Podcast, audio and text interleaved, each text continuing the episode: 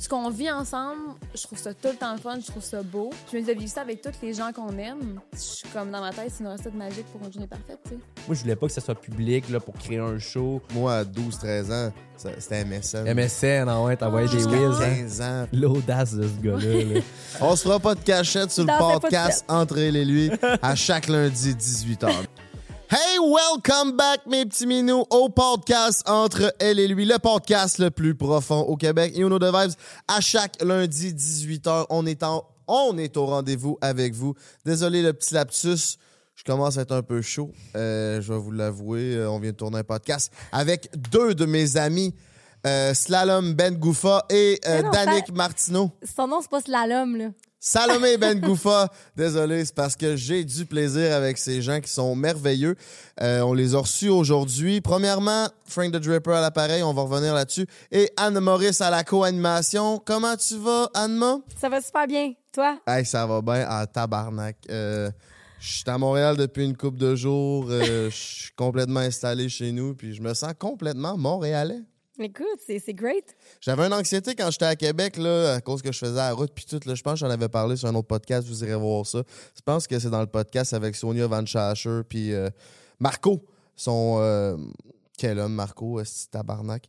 By the way. Euh, puis toute cette anxi- cette anxiété-là a disparu du fait de faire la route. Puis clair. je me sentais pas à ma place. Là, je me sens right on the spot. Niveau business, mais au niveau comme je suis plus tout seul, mon coloc qui est parti pendant une semaine. Fait que je suis tout seul chez nous, j'aime ça, mais comme, tu sais, il faut que je m'organise des activités. Là, je suis allé au pique-nique électronique voir Fisher, c'est une putain de tuerie. Euh, je suis allé voir des amis, mais c'est ça qui est le fun de Montréal. Genre, il y a du monde de Québec qui se pointait avec du monde que je me tiens pas vraiment. J'avais des billets, on est allé, puis ça, on est, on a fait le pique-nique, après on est allé au bar, puis c'était fucking nice. On sort ensemble, on rencontre du nouveau monde, puis euh. Montréal, c'est vraiment, vraiment un vibe pour ceux qui sont complètement festifs, comme votre Frank de Draper National. Si c'est pas fait, allez vous abonner à mon Instagram pour plus de contenu, mes petits minous. Yes. Euh, Fait que je suis bien contente de savoir que t'aimes Montréal parce que ça nous facilite euh, la vie à toi et moi pour enregistrer des podcasts.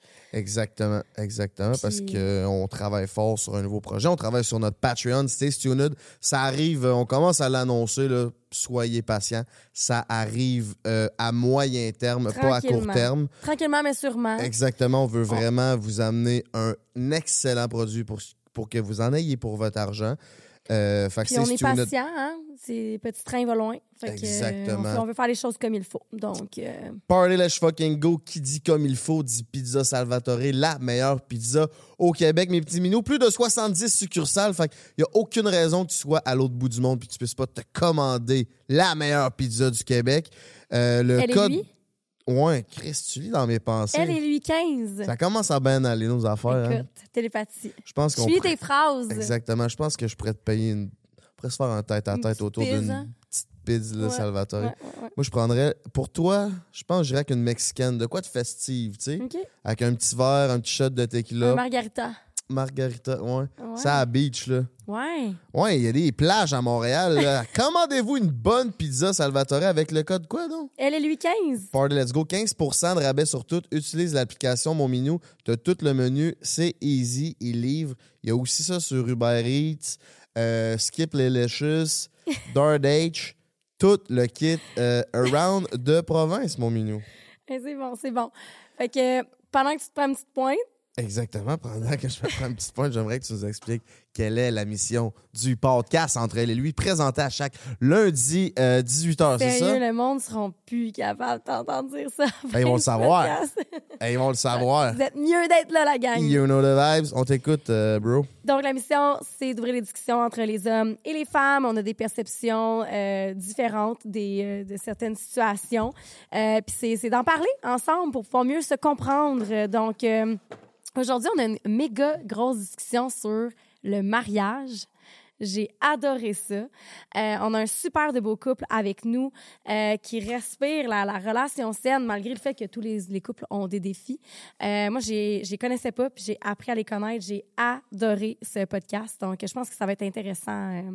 ça répond bien à notre mission. Exactement. Puis je voulais aussi apporter le point que nous, on est une génération de trentenaires. Puis eux, tu sais, 34 On a 10 ans de différence. 10 ans de différence avec eux autres. Fait que je voulais qu'on parle aussi de l'influence que les réseaux ont eu avec eux, parce que eux sont là-dedans depuis la tendre enfance, c'est les influenceurs, euh, les réseaux sociaux, tandis que nous, on a connu MSN, Facebook. Tu sais, c'est plus arrivé vers l'âge de 30 ans que nous, on s'est vraiment connecté au réseau de l'au-delà. Fait que, euh, on a vraiment eu une belle discussion là-dessus. Euh, aussi, comment que Salomé est en tant que blonde pour un humoriste, quelqu'un qui, qui doit performer, comment gérer ça, les, euh, les émotions autour de ça? Je pense qu'il procure vraiment un beau, sécuri- un beau filet émotionnel. Fait que Ouais. c'est vraiment intéressant de, de- de parler de ça. Oui, vraiment. Fait que euh, je vous souhaite un bon podcast, la gang. Merci au studio, bien entendu. Tabarnak, tu commences à Avant être le bonne, esti. Ça va, ben tes affaires? C'est là qu'on enregistre nos podcasts. Donc, pour tout projet, euh, le studio, bien entendu, a même une belle douche. Une belle douche, une belle cuisine. Avec un rideau transparent. Ouais. Qui qui crée un rideau transparent dans la douche? Thomas Levac. Parce que c'est son studio. Merci, mon petit minou, pour tous tes services. OK, il te, manque une, coupe de, il te là. manque une coupe de syllabes. Je vais le faire à ta place. ouais, By the way, les petits minous à Frank, abonnez-vous au podcast sur YouTube, Instagram, TikTok et... euh, C'est pas mal ça. C'est pas mal ça. Euh, c'est quand, non, ce podcast-là que ça sort? Ben, je, je sais pas. Le lundi à 18h. Merci d'être là, mes petits cocos. On drop le jingle. On s'en va à l'autre bord avec Slalom puis Danus Martinek. Peace!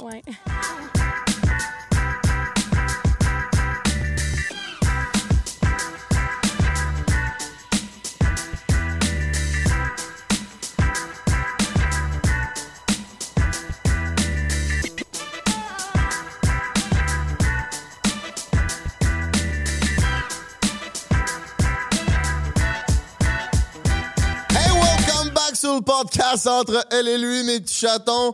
Aujourd'hui, on reçoit deux amis à moi, des amis du réseau. On reçoit Danick Martilo. Martilo. Martilo. Oh! Martino. Get low, je pensais low. déjà à ma pro- prochaine intronisation. Salomé Ben Goufa. Intronisation? Ça, Salomé Ben. Goufa. Ouais, c'est ça. Ouais, c'est ça. Bon. Euh, Dis-moi le dedans dans le micro, voir. Salomé Ben Goufa Maltais. Exactement. Comment vous allez? Super, puis vous autres? Ben super, super. Merci de vous prêter au jeu. Euh, en fait, c'est un couple, un couple exceptionnel. Aujourd'hui, on va apprendre à les découvrir euh, sur un sujet assez spécial. Euh, avant de vous présenter, ils savent pas c'est quoi le sujet. Je vais vous moi non plus. l'introduire. J'ai pensé à ça dans le char. À cette heure, je prends des Uber, là, vu que je suis rendu complètement montréalais. puis J'ai le Oh. temps de Et passer dans le char. un livre? Non, mais j'ai le temps de passer dans le char. Tu sais, il n'y a pas toi qui parle à côté de toutes les histoires qu'on se rencontrait, Chris. fait qu'au final, pourquoi on est ici aujourd'hui, c'est que je voulais faire un podcast spécial générationnel. Du fait que nous, on est trentenaires, puis on n'est pas nés avec les réseaux. Tu sais, nous autres, les réseaux, on était trempés jusqu'aux genoux, mettons, parce qu'on l'a eu vers quoi, 10 ans? 15 ans? 15 ans pour toi, vu que t'es un un peu plus vieille. Eh oui. Tu sais, Danick puis Salomé se sont au moins trempés le snack. Ça, c'est la zone difficile à tremper. Exactement. Tu sais, Danick, il a une page Facebook depuis l'âge de 14, 13 ans. Ouais, peu T'as eu ça. Fait qu'il est sur le réseau en tabarnak. Fait qu'on voulait voir euh, avec eux la différence de la socialisation que ça a pu apporter euh, chez les hommes et chez les femmes. Puis en plus, c'est un couple. Fait que Danick va pouvoir euh, nous euh, révéler une coupe de trucs. Euh, je sais pas pourquoi je dis ça, ça n'a aucun rapport pour les trucs. Ce que je veux. Professionnel euh, du couple. Ben, ce qui est intéressant, ce qui est intéressant aussi dans votre euh, duo, c'est que tu es une personnalité publique. Puis Ouais. Souvent, on reçoit des couples où ce que les deux, c'est des personnalités publiques. Mhm. Mais là, on a Salom qui est un peu plus dans l'ombre. Ben, mais elle, a, qu'on elle a connaît. son cas sur Instagram. C'est ça. Elle a 10 000. Non, je le sais, mais tu sais, T'es Céline Dion, tu comprends? Je comprends. Je comprends. Je comprends. C'est son code thread, c'est ça? Non, sur dis- Instagram. C'est- Qu'est-ce que tu veux dire, son code? Elle a 10 Son 000 cas. followers, elle a le cas. Ah, et. OK, je comprends. Le cas, le cas. J'avais compris le code. Mais c'est on vraiment général. est vraiment pas dans la même génération. Je comprends pas le cheat code. Mais euh, vous avez quel âge? 24, moi. Moi, j'ai 23. OK, on a vraiment un 10 ans, là. Exactement. Ouais. Fait que c'est ça que je veux qu'on qu'on qu'on qu'on parle autour de ça. Mais tout avant, j'aimerais que vous vous présentiez un l'autre. Salom, Ladies First, fasse commence par euh, présenter ton, euh, ton petit chaton. Mon petit chaton, mon petit chaton, euh, créateur de contenu slash humoriste depuis euh, ben, une couple d'années quand même. Ça fait 10 ans qu'il fait des vidéos sur le web, comme tu as dit. Euh, moi, je l'ai rencontré il y a de ça déjà 6 ans. Puis euh, c'est mon, mon petit chum, on habite ensemble aussi. Puis euh, une personne euh, extraordinaire, attentionnée, la personne la plus intelligente émotionnellement que je connaisse. Attends, vous êtes ensemble depuis 6 ans? Ouais. OK.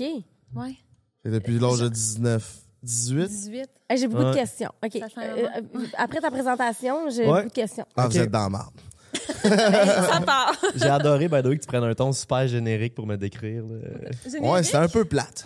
non, mais tu changeras ta façon de parler. Tu vas vraiment. euh, Alors, bienvenue à Radio-Canada. Voici ouais. Danick Martineau, créateur de contenu slash humoriste. non, mais Salomé Benfa Maltais. Euh, elle est étudiante, on étudie en radio ensemble. Euh, là, elle est rendue courtière immobilière. Tu sais, vous avez étudié en radio ensemble? À Jonquière, ATM, ATM. qui est une technique. Euh, c'est la seule place au Québec qui se fait une technique en com. C'est ça. Euh, c'est ça, c'est la femme avec le plus de drive, euh, de, la, la personne la plus peur que je connaisse. Moi, ça m'allume énormément quelqu'un de peur. Je trouve qu'on a beaucoup à s'inspirer de ces gens-là. Euh, puis euh, c'est la personne avec le moins de défauts que je connaisse aussi. Oh my qui God! me fait Elle a sentir, un euh, défaut. Ouais. Je l'ai déjà dit. Ah ouais? Le seul défaut de Salom, c'est qu'elle n'a pas de sœur. Je pensais que ça allait dire que c'est qu'elle a un chum. non, non, non. aussi, aussi. Non, parce que je suis heureux pour mon ami Danick qui puisse euh, partager ses doux moments avec euh, Ouais. Salom. Qu'est-ce que tu veux dire par pur? Euh, peur, pour moi, c'est quelqu'un sans malice, tu sais. Quelqu'un qui euh, a toujours le bien des autres à cœur. Euh, moi, je suis pas quelqu'un de peur. là. Je suis quelqu'un de très euh, plus égoïste. non, mais- T'es Ah, c'est que c'est- sélectif dans ta Mais- Entre les deux, c'est vrai. Mais ça prend. Oups, j'ai le téléphone qui sonne, je suis désolée. Ça, c'est prend, professionnel. Ça prend un. euh, Attendez, je reçois un colis chez nous, je peux pas flusher ça. Je l'ai flushé. le gars, il est hein. Euh, je l'ai flushé. Euh, euh, ça prend une polarité dans les relations. Fait que tu as toujours le dépendant, codépendant. Euh, tu sais, il y a comme plusieurs types de polarité. Fait que Mhm. peu, pas peu. Yeah. Ouais, non, mais non, mais je suis pas pas peur, là, mais genre, je, je, me considérais comme normal là, en tant qu'humain qui, qui vit ses frustrations, puis des fois va euh, peut-être projeter ses, ses émotions sur les autres ou euh, réagir de façon émotive ou whatever. Salomé est pas de même pantoute, fait que ça demande vraiment, tu sais, euh, je me chicanerais pas seule vraiment- non plus. là. Non, non, je comprends. Réposez, là, Dizzy, piche le colis par la fenêtre de barré. C'est fait. Rentre, rentre. Que de moi, professionnalisme sur Entre elle et lui. Merci d'être là à chaque lundi 18h, mes petits minous. Si c'est pas fait, abonnez-vous à notre page YouTube. Vous êtes plus de 60% à pas nous suivre. Fait que, euh, Oh! un petit clic, puis c'est fait. Ouais, tout le monde va être heureux. Euh, ça nous fait chaud à notre cœur que vous soyez euh, là au rendez-vous à chaque semaine. On peut poursuivre. OK. Euh, je, je continue dans ma lancée. Fait que Ouais. là, euh, la pureté, toi, tu dis que c'est la personne la plus euh, intelligente émotionnellement Vraiment, que tu connais. vraiment. Développe là-dessus, je, je suis curieuse d'entendre. Ben, j'ai l'impression que Dan, rapidement, il peut saisir les gens puis savoir qu'est-ce qu'ils ont besoin pour bien les accompagner. Si, mettons, moi, quand on, quand on a commencé un peu à se fréquenter, j'étais dans une grosse relation, je voulais rien savoir d'être en couple, puis on dirait que rapidement, il a fait, OK, elle a besoin de ça, je vais lui donner ça, je l'accompagne comme ça. Rapidement, il saisit les gens puis il comme, il s'adapte à qu'est-ce qu'ils ont besoin, j'ai l'impression. Que, Il y a une belle intelligence émotionnelle. Ben je trouve, merci, Dan. merci beaucoup. Puis par rapport à, à la pureté, je suis d'accord parce que, pas par rapport à moi, on s'entend, mais mettons juste que par rapport à sa vision, parce que, comme j'ai toujours dit à Dan, on pourrait pas être de moi puis on pourrait pas être de Dan. Dans notre couple, on est vraiment comme à l'extrême, les deux, sur comme bien des choses. Au début, quand on s'est rencontrés, j'étais vraiment, on est pareil. Puis c'est comme ce qui m'a charmé. Plus on creusait, plus j'étais comme, finalement, on est l'opposé. Mais c'est ce qui est le fun, on se complète beaucoup, tu sais. Fait que, Puis ouais. le fait de te faire dire que. Parce que. Le fait de te faire dire que t'es pur, ça te met une pression? Parce que, tu sais, Salom a vraiment pas de défaut pour vrai. là. J'étais allé à To- à- on n'y est pas une seconde. j'étais allé à Toronto avec, il y avait moi, il y avait Jay, il y avait Danick. On était allé à Trois Toronto, enfants, genre, là. cinq jours. Je te dis, elle a tout organisé de A à Z. On a eu rien à faire. Elle conduisait. Elle s'occupait de réserver les activités. Le matin, c'était un sunshine morning. Genre, elle se levait. Elle, elle m'a fait un coup, je dormais à gueule ouverte. Elle m'a crissé un shot dans la gueule juste pour faire rire les gars. Puis Right GNT puis Da- GNT puis Danick, là, vraiment, ils ont deux estis de caractère. Quand ça le tente pas, là, il est en arrière avec le couvercle, là, Danick, il filait pas. Puis Jay, Jay non plus, il filait pas. C'était de la calice de marde de faire 10 heures de route pour aller à Toronto. Elle était en avant. Elle mettait de la musique, genre... j'ai pas trouvé de défaut. D'habitude, là, pour vrai, là, c'est cap. D'habitude, les filles, ça me gosse rapidement. Ah, C'est je pas mal toutes je te les filles. là-dessus. Je te confirme. comprends Genre. Anne-Ma, elle me gosse assez souvent, là. Ben, ça, là, elle m'a pas gossé une crise de fois. Fait que, je- Non, ça non, te met une pression?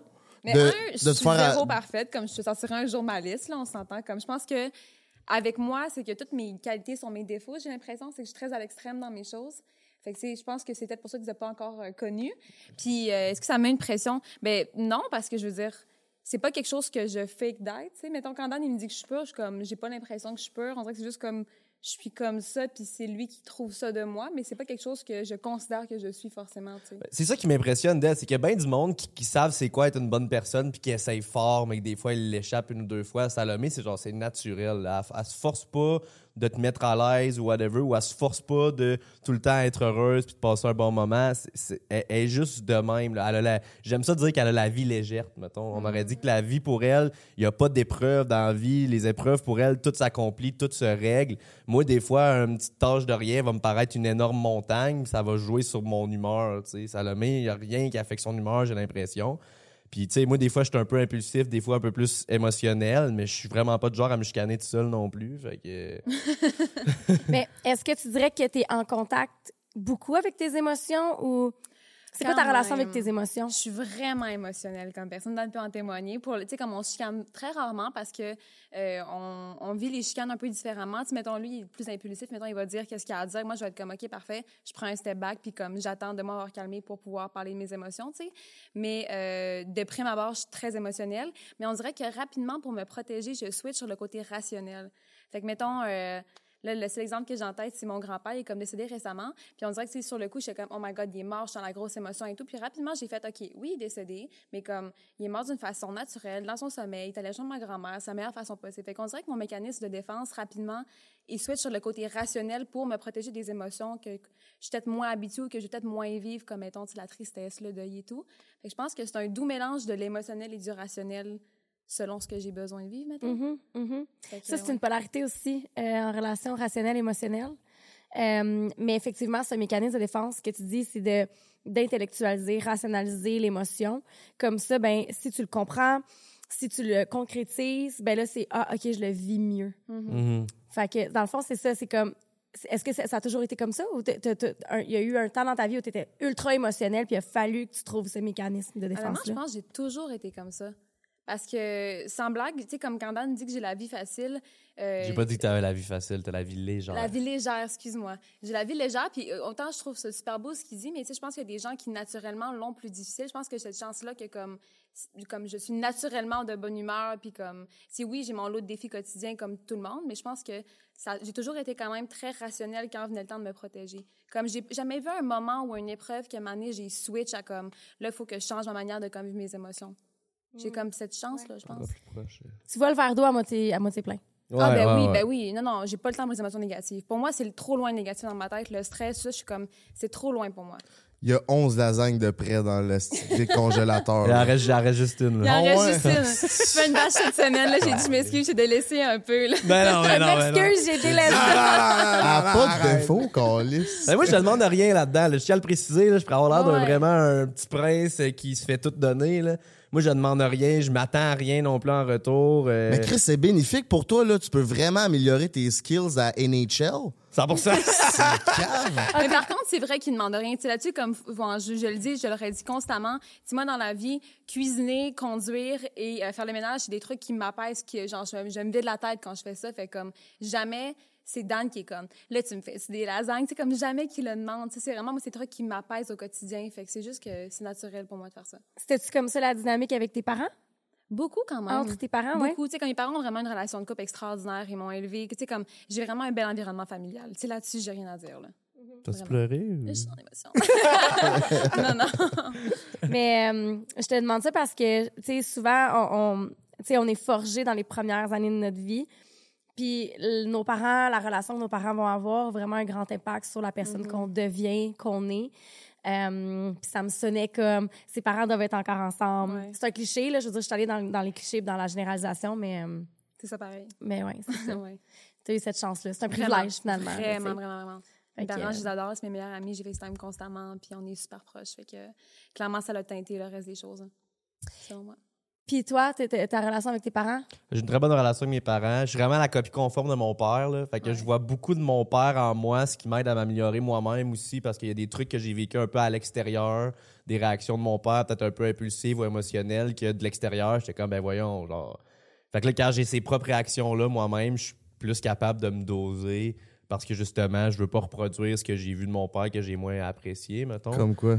Euh, ben c'est ça, juste des réactions de des fois l'émotion t'impliquer puis euh, peut-être des réactions plus impulsives. Tu sais moi j'ai besoin de, de, de sortir tous les points de ma tête quand que mettons j'ai quelque chose en tête, mettons on s'ostine sur de quoi whatever. Puis je réalise que moi dans ma tête je te parle de même, tu sais.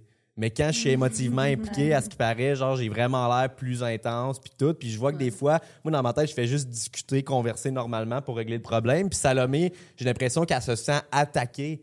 Puis là, je- des fois, je réalise que, ah, OK, c'est peut-être l'impression que je donne, alors que moi, dans ma tête, je suis super calme, je fais juste converser, tu sais. Fait que Ouais. les expériences des autres m'aident à m'améliorer moi-même, je pense, euh, puis je fais attention à ça. C'est les genres de seules chicanes qu'on a, c'est Dan qui me verbalise un truc qui est même pas par rapport à notre relation forcément. Là, je suis comme, pourquoi tu m'attaques, tu sais? Puis il est comme, ben non, je suis juste investie. Puis je suis comme, on dirait Moi, je suis que très investi quand il y a de l'émotion d'impliquer ou que j'ai de quoi à dire, que j'ai une idée en tête. Je vais les yeux ronds de même un peu, puis je parle. Je- Intensément. Ouais, je parle intensément, On puis le ça peut sait être quand ça fait imposant. pas ton affaire. Exact, ouais. Je suis de ouais. même, pareil. Ah ouais, hein? C'est, ouais. Hey, j'aurais pas Ou pensé. quand t'aimes pas, ou quand t'aimes pas quelqu'un. Ou, ou que tu files pas quelqu'un, on le sait aussi. Ouais, ouais, on le sait, Ouais. tu Tu me connais, là, puis qu'il y a quelqu'un dans la pièce que je file pas, là. tu On me l'a déjà dit Ça, deux, même. trois fois Ah, que oh, je pense. Danick, il est même pas de temps ou je Ah ouais? ouais. Oh shit! Yo, je Ça veux des ça, noms. après le pop. J'étais comme moi, Danick, dès que je l'ai vu, c'était. Je suis quelqu'un d'assez pétillant, je pense, dans la vie en général. Ben oui. Puis il y a des fois que ça me tente moins, que je suis plus fatigué ou que je suis moins dedans. Puis j'ai remarqué, ça trigger vraiment le monde. Ça, ça me tire du jus parce que des fois, je suis juste plus relax. Puis le monde sont comme, hey Dan, ça va-tu? oh? Puis là, je suis comme, man, ben oui, ça va. Là. Je suis juste, je suis plus relax. Je comprends que t'es habitué de me voir plus pétillant, plus énergétique, énergique, mais genre, ça me fait un peu de la peine quand le monde me reproche de genre avoir l'air off juste parce que je suis plus relax cette journée-là. Puis là, je suis comme, OK, les gens me connaissent comme étant pétillant, puis je vois que ça les trigger un peu quand je le suis moins. C'est sûr qu'avec les réseaux, le monde sont habitués de te voir dans des petites chansons. C'est ça. T'as envie de Frencher Cole Caulfield. sais. fait que quand on te voit en vrai, euh, c'est vrai. Tu sais, moi, tout, des fois, je me ramasse dans le public, puis le monde me voit, puis. Chris, ça me tente pas tout le temps de dire yo quand ça fait euh, 72 000 fois. euh, je suis relax, là, tu sais. En Mhm. fait, tu sais, j'allais au Ouais. pique-nique électronique. Je parlais à un gars, c'était bien chill, mais j'étais pas. Hey, let's fucking go! Ouais, Tu sais, ouais. Des fois, le monde me dit Chris, t'es plate. Non, je suis pas plate, asti, je suis normal, là. Je suis pas tout le temps euh, Mhm. bandé devant la caméra, là, Chris. fait que je comprends ton point de vue Ouais, de, ouais. de- de- de- de tout ça. Puis ce Mhm. que ça. C'est quoi que ça te fait à l'intérieur? Non, mais c'est correct, je, je le prends bien. tu sais, Je comprends qu'au final, les gens m'en veulent pas, que je sois plus relax. Au contraire, ils sont habitués de me voir plus pétillant, fait qu'ils ils prennent des nouvelles pour être sûr que tout va bien, puis que mon émotion vient pas de quelque chose qui est arrivé dans, dans la soirée ou whatever. Là, mais... Ils veulent pas que ça soit personnel à eux, mettons. Ouais. J'ai-tu fait quelque chose? Ouais, Des fois, on le exact. prend personnel quand quelqu'un est un peu moins dedans, tu sais.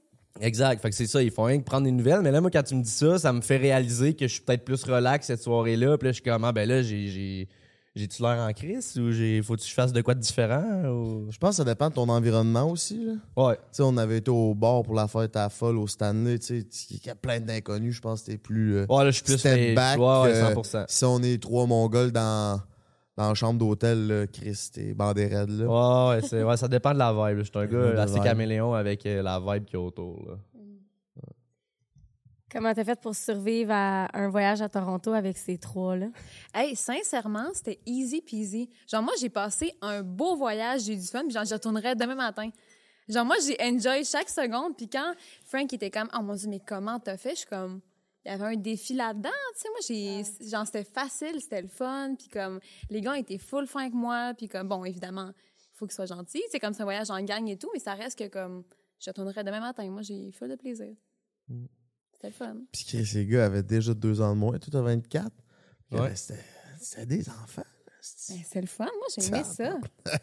Vous êtes bons. Moi, il m'en faut T'es plus bon. que ça quand même. Tu comme si t'étais frettes, pas là. enfant avec nous. Ouais, là. c'est ça. T'étais le troisième flot de maman. Ah, ben oui. Ah, J'avoue que. J'ai un cœur d'enfant, mademoiselle. So, euh, Slider dans mes DM si jamais. you know the vibes. Danick, euh, tu dis qu'elle est pure, mais j'aimerais que tu nous révèles le plus grand défaut de Salomé Ben I love Callis. Il, a, il a fait son- sa présentation en disant Sérieux, c'est la personne avec le moins de défauts. Que... C'est. Exact. Ben, moins, ça veut dire qu'il y en a au moins un. ou peut-être. J'en ai plus qu'un. Vas-y, on t'écoute. Selon toi, là. Je dirais. Qu'est-ce que tu vas dire? la- pas, c'est pas vraiment un défaut. On veut un défaut, là. Arrête d'être Ben, licheux de Je cul, trouve, là. je Ah ouais. Tabarnak. J'ai aucune trouve, idée. je trouve qu'il y a des fois elle a de la misère à prendre ses défaites, ses petites défaites ici et là. Tu sais, des fois, pour tous les gens qui, qui côtoient beaucoup Salomé, euh, on a tous l'impression qu'elle est parfaite. Des fois, c'est beau de voir qu'elle est humaine. C'est une petite erreur ici et là ou un petit quelque chose qui arrive. Puis des fois, moi, je suis le genre de gars qui va rien que le faire remarquer que ça, c'est arrivé, puis là, tu l'as échappé là ou whatever. Puis elle se met à se justifier, elle devient Salomé, justification, ben maltais. Elle part, puis elle part, elle justifie, puis elle veut donc que je comprenne que c'était pas ça l'intention. Puis je, le sais, tout ça, là, je suis comme, je le sais que c'est pas ça l'intention.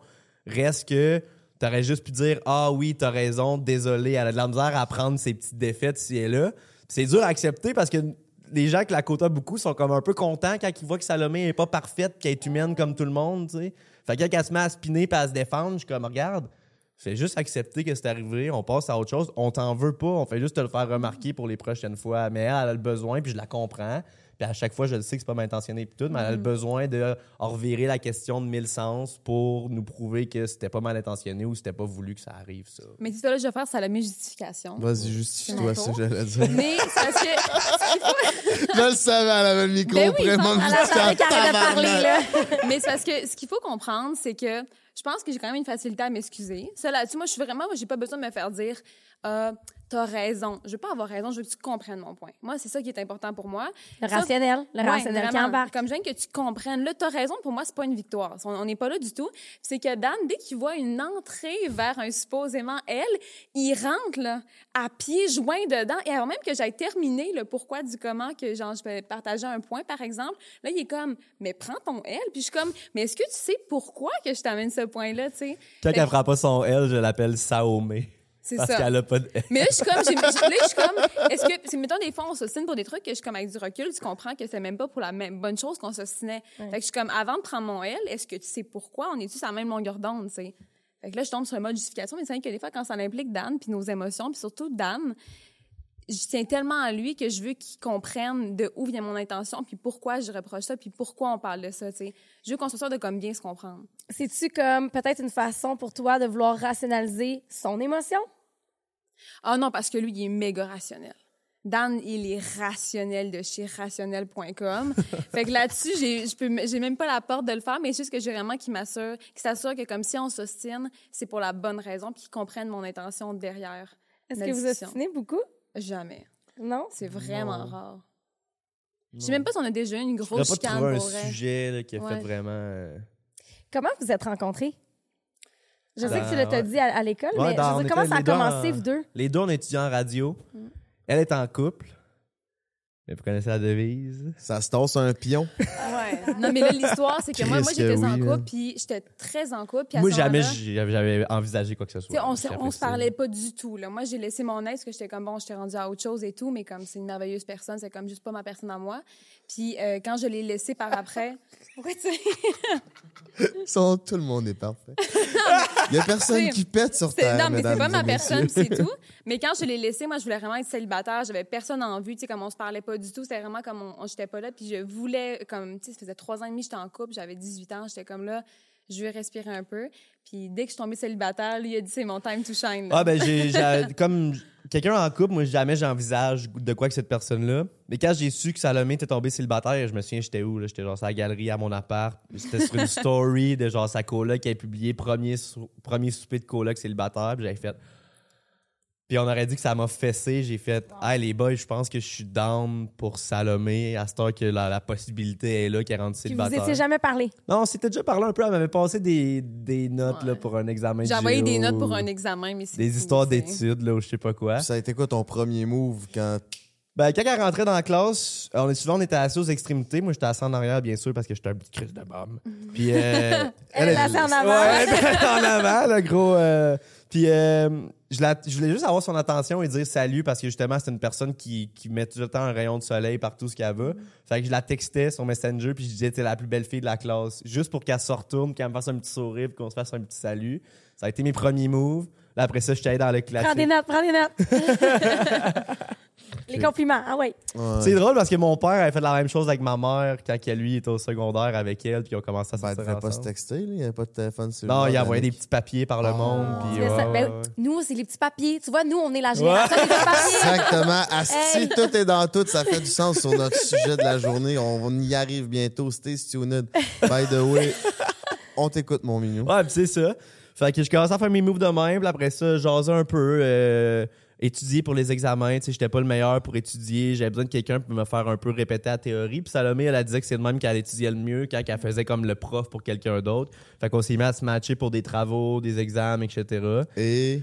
Puis c'est ça. euh, alors là, on, a, on vibait ces mêmes affaires, euh, Noël, etc. J'en ai vraiment beaucoup mis sur Noël. Genre, j'aime Noël, mais là, je faisais à croire que c'était l'histoire de ma vie, Noël. Je croyais encore au Père Noël? Ah! on Ben, connectait c'est excellent. Elle a tellement de valeur familiale que pour elle, ça doit être. euh, Ben, exact. On, ça con- on connectait dans là-dessus. les émotions. J'étais ami avec ses amis aussi. J'ai fait le move que mes amis en parlent un peu à ses amis. Puis là, je faisais des petits moves genre. Il a tout donné. Moi, j'ai rien vu de ça. hein. Moi, jusqu'à la dernière seconde, j'étais dans le déni. J'étais comme, Ah, je sais pas si ça va se passer. Puis tout le monde était comme, ça se passe déjà, tu sais. Puis J'étais comme, ah oui, OK, Mais parfait. il t'envoyait des petits mots. Toi, c'était la plus belle de la classe. puis T'étais juste comme. Mais c'est que je me disais, tu sais, comme, Dan, c'était comment je le voyais. Moi, c'est le petit gars drôle au fond de la classe. Je me disais, il l'écrit à tout le monde, tu sais. J'étais comme, clairement, je suis pas The One en ce moment. Puis on dirait que j'étais tellement dans une vibe de comme, ah, moi, je veux rien en ce moment, que j'étais comme, il est super fin et tout. Mais clairement, que je suis pas la seule personne à qui il texte. Puis pas dans le sens que comme il était une personne qui, qui cruisait tout le monde, mais je me disais pas que c'était pour lui une manière de me cruiser ou peu importe, tu sais. Fait que pour moi, j'étais juste comme, Hey, pour moi, c'était des fin. énormes moves, ça. Là, là. oui. J'étais une mauviette là, pour ce qui est de faire des moves sur une fille. T'es-tu cancer? Non, je suis Capricorne. Toi, t'es cancer? Non. Je suis pas capable de savoir. Vierge? Non. OK, ben là, je l'aurais pas. Mais je te dis, je suis lion. Lion? Lion ascendant Gémeaux. Ah, ouais. Ouais. OK, OK. Qu'est-ce qui te surprend? Je suis curieuse. Ben non, mais ta, ta sensibilité puis euh, ton côté maternel, Ah. il me semble que j'aurais retrouvé ça dans le cancer ou dans la Vierge. Mais je veux dire, comme je te dis, je suis pas une euh, professionnelle des signes astro. Pas en tout, elle l'a jamais. Bon, je dit la 12, première fois. Ouais, là, moi, c'est facile, le câlisse. Hey, non, fais le truc. Bon, fait que back to you, là. Euh, fait que toi, toi, tu voyais pas ça, t'as pas vu ça venir. Fait que là, là, OK, ça se développe tranquillement, Noël, grosse affaire, tout. C'est quoi le premier move? Qui a fait le premier move? C'est moi. Ah, je moi, je- le premier mot. Ah, pour embrasser, mais moi, je suis Ah le plus gros de check-in. Là. Alors, moi, elle- la fille est couchée à côté de moi, puis genre, je suis dans mon coin, là, je, me, je touche à rien. Euh, Simple, simple. je suis le méga check-in. Là. T'étais le, consent- consentement, là, genre, c'est inné en moi. Là. Je suis over consentement. Je suis un chicken. Une fille, à un moment donné, elle voulait me guetter dans un bar, puis fallait quasiment qu'elle me mange les oreilles pour que je catch. Là. Genre, je vois rien. Ouais. Fait que c'est Salomé qui a fait les premiers Mais mots. c'est là. aussi que je pense que je voulais pas t'en le voir parce que rapidement, il cochait un peu toutes les cases. Puis j'étais comme, oh, j'ai 18 ans, puis je voulais être célibataire. Puis pas que je voulais être célibataire, mais j'étais comme, c'est une grosse relation, je vais prendre un peu de temps pour moi et tout. Puis j'étais comme, ça va être l'homme de ma vie, puis je le sais. Tu comme rapidement, je l'ai su que c'était comme Dan, que c'était c'était The Want. C'est c'est quétaine, mais c'est ça pareil. Fait qu'on dirait que je voulais vraiment comme m'assurer que je fasse les bons moves pour.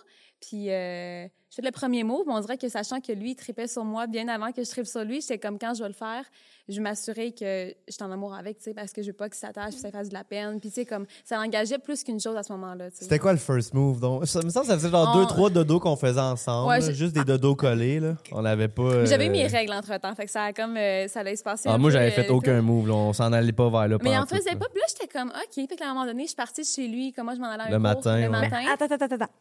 Vous faisiez des dodos ensemble, mais collés ou pas collés? Juste Ben dans le oui, même Ouais, lit? un collé. peu collé, ouais.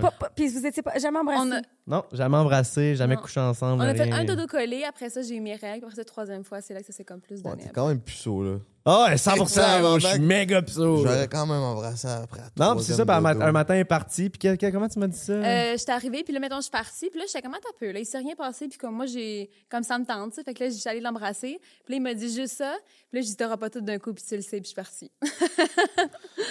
Hey, tu Ouais. devais Bec être sec. genre aux Bandé. anges. Ah, moi, j'ai. Tu sais, là, genre les, les, les, les films, de, les, les, les dessins animés qui ont les cœurs qui Ah, tournent autour de 100%. la tête. Là. Moi, je me suis levé, j'ai dit à mes boys, les boys, elle m'a donné un bec, puis là, genre, je suis deep into it. Si ça te choque, je vais être débiné. Je vais devoir me ramasser à la pelle. là. Je suis. Ses parents Je suis suivaient le 100% feuilleton en investi. temps réel. Ils leur textaient, genre, qu'est-ce qui se passait Ouais. et tout. Tu sais, comme. On va avoir la visite à Noël. C'est bon. Ouais.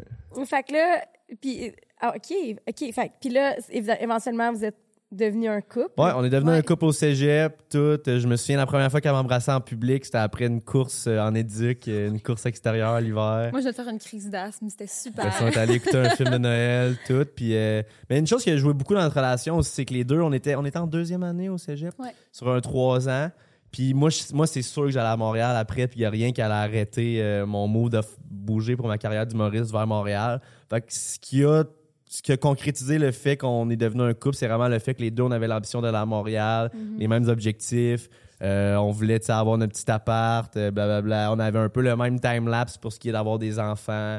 Euh, notre vision de la vie est vraiment semblable. Fait que c'est vraiment ça que, qui a consolidé le tout. Parce que, mettons que Salomé, elle, était comme, oh non, moi, c'est sûr que je reste à Alma. Je pense pas qu'on serait ici pour vous en jaser en ce moment. Euh, Première fois que vous avez fait du sexe? ouais. Ouais. Est-ce que, est-ce que vous êtes vos premiers?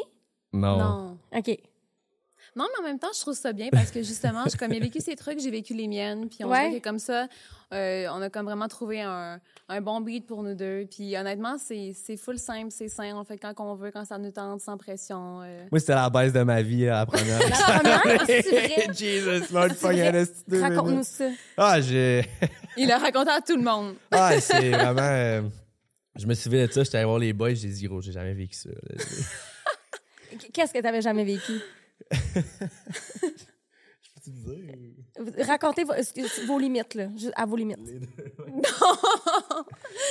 Non, mais j'avais jamais Mais ça ça. que j'ai j'ai bons C'était skills. différent. Ouais, elle avait des bons skills. Elle euh, est parfaite, Frank.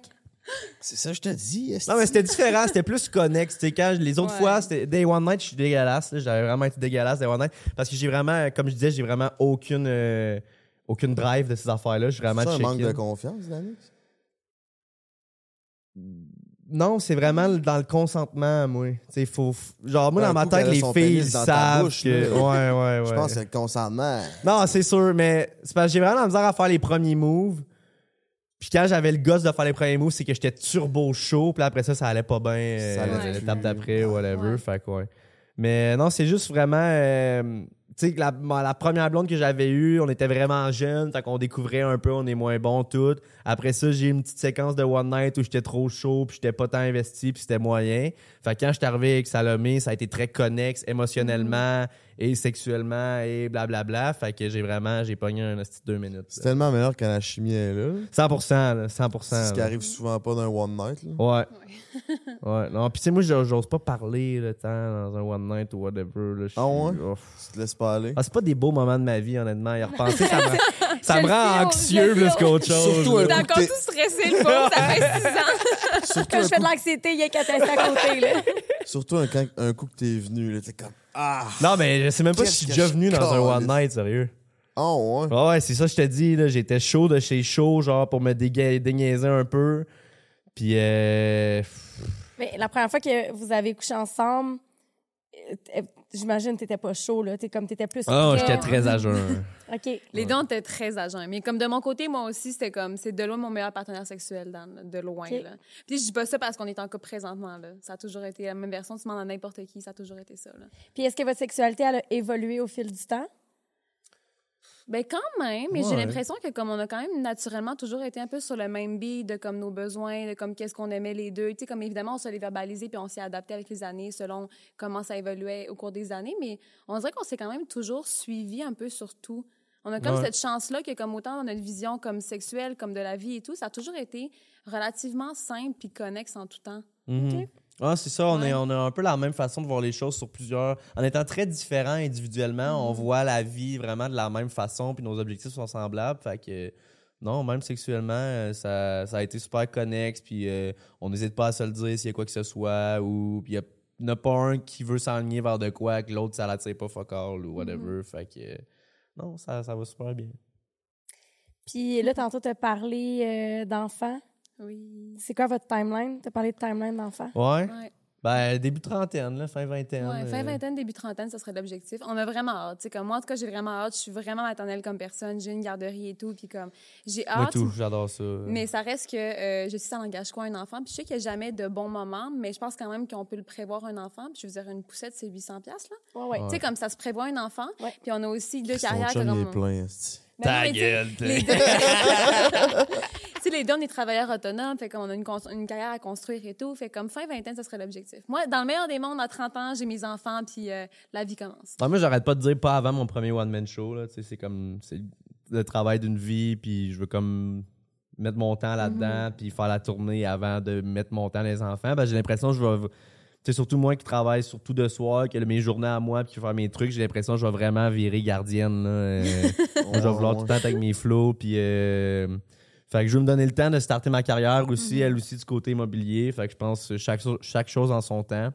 Moi, l'évolution de la planète aussi, je veux dire, ça me, Ouais, ça me trigger ouais, quand vraiment. même. là. Qu'est-ce que C'est au je comprends pas? Ben, Ben, si, voyons. mettons, euh, si, Ah mettons, oui. 17-6 ans, man, on voit que le réchauffement climatique and shit, puis les intempéries, puis ça, dev- ça vire fucked up, je voudrais pas mettre un enfant au monde. Ouais, c'est ça. Un sous-marin de bébé. Ah on n'est pas non. fermé à l'adoption non plus. là, Tu sais, comme Ouais, on, ouais, ouais. on est ouvert un peu à tout. Tu sais, comme moi, je, je rêve de porter la vie depuis toujours. Tu sais, comme c'est pas juste, mettons, d'avoir mon enfant biologique. C'est comme c'est vraiment comme je rêve de porter la vie. Mais ça reste qu'on est conscient de comme tout ce qui entoure autant la planète que comme nos vies personnelles et tout. Fait qu'on verra comment ça évolue. Tu mais- remportes, tu t'apportes la crise. J'avais jamais vu ça de même aussi. La, euh, pas être enceinte puis d'a- d'adopter, c'est comme un empreinte écologique. esti. Euh, Ah, Tu vois ce que tu veux dire? On parle d'environnement puis t'apportes ça à l'adoption. Ton empreinte écologique va être moins. ben, Moi, je sais pas à quel point c'est l'empreinte plus le fait qu'il y a déjà des Non, non, je enfants qui sont. là. OK. là, j'étais là. je partais avec toi, là. J'étais Ouais, comme, on va se construire un argumentaire. là. J'ouvrais l'argumentaire. Nos parents sont plus pressés que nous pour les enfants. Ouais. Ils ont hâte, ils ont Ouais, hâte ils nous d'être disent, ils sont comme là, nous, on prend la retraite bientôt. On est comme parfait, on note, tu sais. C'est- le fun de le savoir. Vos parents doivent être. sont loin. Ouais. Euh, les parents Salamé vont déménager à Montréal Oui. prochainement. Ils habitent au lac, puis là, il est à Montréal. que c'est cool. un gros move quand même. Mm. Mais eux, c'est des gens de ville à 100 Fait que j'ai vraiment très hâte de les avoir proches de moi. Ah, ils vont triper. Ouais, vraiment, il n'y a pas de doute. Puis tu parlais de One Man Show, mon Danick, euh, tu sais, une carrière de performance, tu sais, qui est up and down parce que des fois ça marche, des fois ça marche pas. Toi, Salomé, tu vis ça comment de l'intérieur, puis un peu dans. Pas dans l'ombre de Danick, mais tu sais, t'es- pas dans ce type de carrière-là? De le supporter émotionnellement, Ah. puis tout ça, ça se passe comment? Bonne question. Pour vrai, moi, je le vis bien. Je veux dire, Dan, euh, en commençant à sortir ensemble, il était déjà un peu là-dedans. Fait que naturellement, je savais un peu dans quoi je m'embarquais. Puis, je veux dire, c'est son rêve, je suis contente pour lui, puis je le supportais jusqu'à la fin. Puis, on a adapté notre vie à, à- autant lui à la mienne que moi, euh, tu sais, comme vice-versa. Mais, tu sais, comme pour moi, une job, c'est une job, là. Tu sais, comme dans le sens que, comme quand je le connaissais, il était zéro connu. Là, maintenant, il est connu, puis on s'adapte. Puis, tant que lui, il est heureux, puis qu'il est bien là-dedans, c'est tout ce qui m'importe, là. Mais ça apporte pas une sécurité. Tu sais, chez les femmes, souvent, ils, apportent, ils aiment ça avoir une sécurité où ce que le salaire va être assuré. On est des badass maintenant. Ben, un, mais c'est aussi que, je veux dire, je vais pas choisir quelqu'un pour son salaire ou sa stabilité, tu comprends? Dis, mettons, Dan, autant en ce moment ça va bien, puis c'est super le fun, mais il travaille autonome, tu sais, il dépend des gens, puis comme si Mané ça va mal, ben comme, tu sais, un couple c'est 100% Mané, s'il faut que je donne 80, je donnerai 80, il donnera 20, tu sais, comme autant sur le côté financier que relationnel, je suis prête à mettre les efforts doubles si jamais il faut, là. Comme Mais- lui, je pense, son côté séparé, Ouais. là. Puis je fais vraiment attention à mon cash aussi, puis ça l'a Ah mal oui. c'est, là. Genre, je veux dire, moi, je suis monsieur Réal Célie, là. Ouais. T'achètes des cartes de hockey. puis Ouais, c'est ouais, ça, ta gueule. J'essaie d'arrêter, là. C'est replonge-moi pas. Non, mais j'ai vra- j'ai vraiment arrêté ça. J'ai slacké. C'était pas un- c'était mon, mon, mon- petit passe-temps COVID. Là. Non, mais Salomé vraiment est bonne de me supporter. Tu sais, Elle, elle sait que je déteste faire la route toute seule. C'est un métier très solitaire, l'humour. tu sais, c'est- C'est con à dire parce que tu fais des spectacles devant des centaines des centaines de personnes.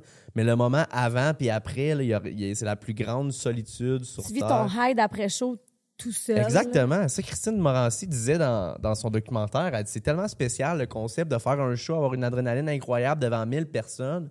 Après ça, être toute seule dans ta chambre d'hôtel, sur ton sel, genre, c'est vraiment. Ça l'a mis.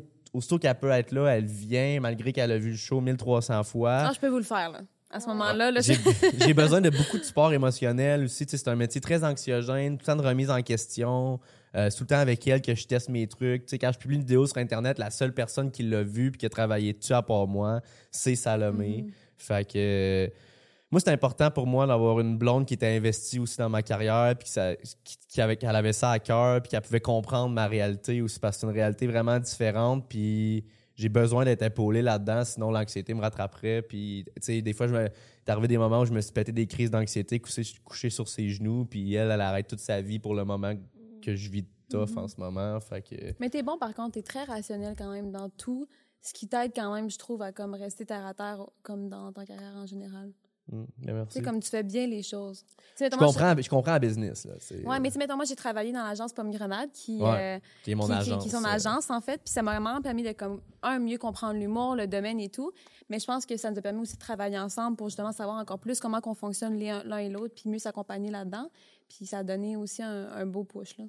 Est-ce que Danick qui t'offre le même euh, sécur- euh, filet euh, émotionnel? Ben oui, mais tu sais, moi, je pense que je donne moins accès facilement à mes émotions, mais Dan me connaît beaucoup. Dan, Dan il me regarde, puis il est comme, ton regard est vide, qu'est-ce qui se passe, tu sais? Mhm. Fait comme, il est vraiment là pour moi, mais ça reste que moi, je suis une personne que quand j'ai des émotions négatives, souvent, j'ai besoin de mon espace beaucoup pour qu'après, je te le verbalise. Puis il le sait. Comme quand j'ai besoin de temps, il me le donne. Puis quand après ça, il, sait comme, il sait comment, je peux pas dire me gérer, mais il sait comment m'accompagner dans ces moments-là. Fait que, honnêtement, euh, j'ai rien à dire. C'est la meilleure personne pour m'accompagner au quotidien quand ça va moins bien, comme quand ça va bien, tu sais. En parlant d'humour, mes petits amis, là, Danick, parle-nous donc de ce qui s'en vient pour toi. Tu une coupe de trucs à plugger. On va plugger ça pendant qu'on nous écoute. Ouais, ben, euh, Comédia, cet été, mais que ça sorte, ça, là, on va être rendu pas mal dans, le bout de Comédia. Euh, Comédia, cet été, je fais le spectacle stand-up et chanson avec euh, Liliane Blanco-Binette, Simon Duchesne, puis Andy Sekera, si je dis son nom comme il faut. Euh, puis c'est vraiment un beau petit show, une heure de temps. On fait un mix de stand-up puis de petits tunes au travers de ça. Ça va être 13 juillet, euh, 13 août, excuse, euh, à la Pyramide, je pense, à Québec pour Comédia. Fait que ça, j'invite le monde à aller voir ça. Ça va être vraiment un, un bon lien pour les show. billets? Ouais, il va y avoir un lien, Bon, il y a un lien on dans va ma te bio. coller le lien d'un billet si t'habites à Québec ou t'as de quoi à faire. Ouais. Ça va être dans la description, mon petit chaton. 100%. Fait que non, c'est les gros festivals. Été, justement, ça me rend bien anxieux, ça, les histoires de festivals. Vendre des billets, euh, préparer les textes, que ce soit tout clean, tout. Fait que euh, non, j'espère que le monde va se présenter. Puis euh, ça va être un méchant bon show. là. Je trouve que ça donne du rythme. C'est un spectacle euh, qui fait du stand-up. La manette une tune, après t'as un autre artiste, stand-up, tune, autre artiste, stand-up, tune. Fait que le rythme va être bon. Je pense que ça va être un, un Christy Ouais, bon qu'un show. stand-up, des fois, c'est que ça devient monotone. puis Un heure et demie de juste je te jase, là, ça peut devenir monotone. C'est ça que je, je trouve sick du concept, c'est que je suis comme, ça va être une heure qui va passer vite, là. Genre C'est stand-up, le gars fait une tune, après ça, il y en a un autre qui arrive, même concept, ça va y aller au toast, là, comme on C'est dit. ça, c'est comme aux Canadiens, tu sais, ils jouent 20 minutes, après ça, tu danses un 15 minutes. Ouais. après 20 minutes, hein. Avec le. Sais ce que c'est? Exactement, j'aurais pas mieux dit. Je suis le Canadien de Montréal. ça. C'est cave. Euh, on voulait, je voulais aborder le thème des réseaux. Vous êtes la première génération, selon moi, qui sont nés dedans. Ouais. Fait que je voulais. Ben ouais, j'ai vécu le moment où on connectait l'Internet, puis fallait pas que tu partais le micro-ondes, sinon ça crachait à la maison. Ouais, mais Chris, t'avais. Ah, mais il vient de Martinville aussi, là. Ouais, je viens de Martinville. Viens de c'est ça. Martinville, ça l'aide Ouais, pas. là. Moi, va, à loin, il n'y a pas de problème. Là. Tu viens du lac, c'est pas Ouais, tant Martinville, mieux. c'est encore plus Martinville. trou que le lac. Ouais, là. c'est y a pas le de régent Martinville. ils font de la crème glacée. C'est à côté de Quatico, où ils font de la crème glacée marbrée. Martinville, ça. Il n'y a pas de raison à Martinville. Il n'y a pas de réseau cellulaire à Ça Martinville. se rend toujours pas en 2023, là. Non, Non, il n'y en aura non, pas de facile. C'est ça. Ça reste que Facebook était dans vos vies à 12. Tu sais, vous étiez Ouais, déjà ouais, sur le réseau, tandis que moi, à 12, 13 ans, ça- c'était MSN. MSN, ah ouais, t'envoyais des wheels. hein. 15 ans. Fait Puis elle, sûrement jusqu'à 25 ans. Ah. À quel âge t'as eu ton premier wheels. réseau social? euh? Si tu MSN sur un réseau social? Ah, à part MSN, mettons, là, Ben, qui est c'est- encore. Mais c'était qui Do You. Look Good? Do you look good? J'ai même pas eu ça, moi. Je Hey, pense que j'étais c'était à là-dessus. 14, 15. Toi, Genre c'est à quel âge? Facebook? Facebook. 14, 15, c'était genre en secondaire 3. Ouais, ouais, ouais. Moi, j'avais. euh, mes parents étaient très sévères. Puis je faisais de la gymnastique, puis je faisais des compétitions, euh, championnat québécois, canadien, etc. Puis euh, je m'entraînais 30 heures semaine. Hey, Lord! Ouais. En plus d'aller dans une école privée, fait que j'avais pas de sport-études. Fait que, mm, mettons que mes semaines étaient occupées. Mes fins de semaine aussi, je faisais les devoirs de la semaine qui s'en venait le samedi matin. Je clenchais ça, puis j'avais pas le droit de sortir de ma chambre tant que c'était pas fini. Jesus Lord! Facebook, tu n'avais pas le temps. T'étais dans le jus? J'étais dans le jus, là, parce que moi, le dimanche, je m'entraînais toute la journée à gym. Fait que le samedi, il fallait que ça soit fait parce que les soirs de semaine, moi, j'étais pas en train de faire des devoirs, j'étais au gym. Yo, tes parents, ils voulaient que t'ailles aux Olympiques, là. Genre, là. Non, mais c'était comme, tu sais, c'est. Finalement, elle fait des podcasts avec Frank de Ça va bien, Matt. Ça va bien. non, mais j'étais blessée quand j'ai arrêté. Puis ça, mais euh, j'avais pas. euh, Mes amis, après l'école, c'était un rendez-vous là, sur MSN. C'était comme. Ah ouais, c'est nice MSN pour ça, Ouais. là. Moi, j'avais pas le droit d'y aller. Non! Ouais. Puis même quand j'ai lâché la gym par après, mes parents avaient tellement peur que mes notes descendent que j'avais pas le droit d'y aller la semaine. C'était une torture. Une torture. Parce Et puis que Netflix n'existait pas dans ce temps-là. là. ça n'existait pas. Mais comment je- tu l'as vécu, ça? Que ça soit Jeux aussi vidéo. intense, mettons? Ah mon Dieu, ben moi, à l'âge de, mettons, 17, là, je, tu sais, je me suis rebellée. Là. Je, je sortais par ma fenêtre de chambre pour sortir d'un bar avec mes amis. Je consommais pas d'alcool du tout. Mais, euh, tu sais, je voulais aller danser avec mes chums de filles. Puis, euh, fait que mes parents l'ont pas eu facile. J'ai Juste danser? juste dansé, euh, ouais, Frenché, peut-être. des fois. On se fera pas de cachette sur le podcast Entre elle et lui à chaque lundi 18h. Mais euh, non, puis comment que je me suis fait pogner, en fait, c'est que. Puis je comprends pas que ma mère, elle s'en rendait pas compte parce que on dormait trois dans ma chambre, il y avait un lit simple, on mettait un matelas à terre, on mettait notre linge pour sortir en dessous de nos pyjamas. Puis on. Oh Lord! C'était euh, tout un processus, OK? Puis j'avais un chien dans ce temps-là, il fallait pas que mon chien jappe, sinon on se faisait pogner. Ma mère, elle allait se coucher, on attendait qu'elle s'endorme. À 10h30, 11h, on sortait par ma fenêtre de chambre, puis on, on pognait un taxi, puis on s'en allait à Montréal, fa- faire le party. Moi, j'habitais sur la Rive-Sud. Puis euh, j'avais un téléphone cellulaire, puis il fallait juste pas que le téléphone cellulaire sonne. Parce que s'il sonnait, c'est que ma mère, elle, elle s'en était rendue compte. Puis elle s'en est jamais rendue compte. Jamais de la vie, vous êtes toutes pognées. Non, mais une fois, je me suis en allée à Napierville dans un party avec des, des, des, des amis. C'était même pas dans un bar, c'était dans un party. Puis je suis embarquée dans l'auto d'un gars qui était un peu tannant. Puis on est arrivé là-bas, puis la mère était pognée avec un, un de ses amis au gars avec qui j'étais embarquée. Mais il y avait un gun dans son char. Fait que, Québec. fait que, hein? Ouais. Tu sais, mettons, au States, c'était comme bon. Ouais. C'est légal. Ben ouais, puis je veux dire, euh, en tout cas, tu sais, comment j'étais naïve, là, tu sais, je veux dire, je savais qu'il était comme un peu bad boy. là, Il y avait un gun où, genre? Dans son coffre. Dans son pétalon. Hey, moi, ça me terrifie. Il était chargé raide. Hey, Toutes les histoires de guns partout dans le monde, je suis comme, c'est beaucoup traîner un gun sur. Ben, tu sais, il était chargé, il l'était pas, je sais pas. Puis là, on parle de ça, j'avais, tu sais, j'avais, j'avais 16 j'avais 17 ans à peu près, là. On parle de 15 ans de ça.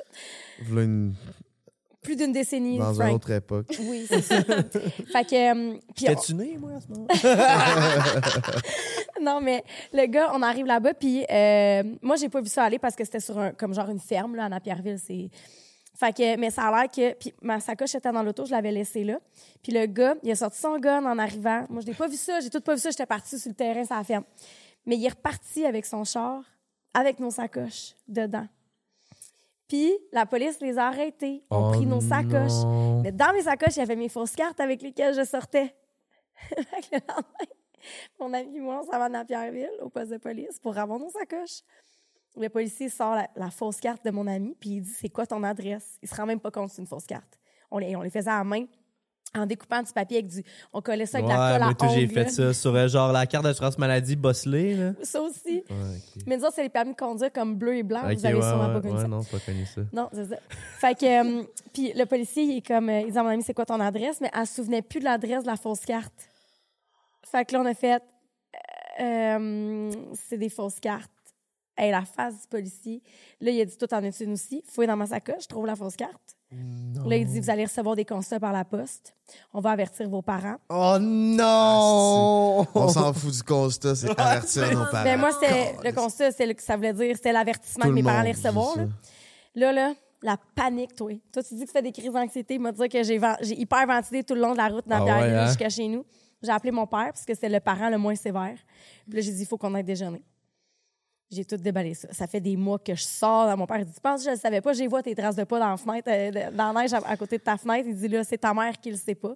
Fait que mon père, il a géré ça. Puis finalement, ça a été correct. Après Chris, ça, ton père, il a été bon joueur, là. Hey, mon, mon Oui. père, après ça, il allait me porter au bar.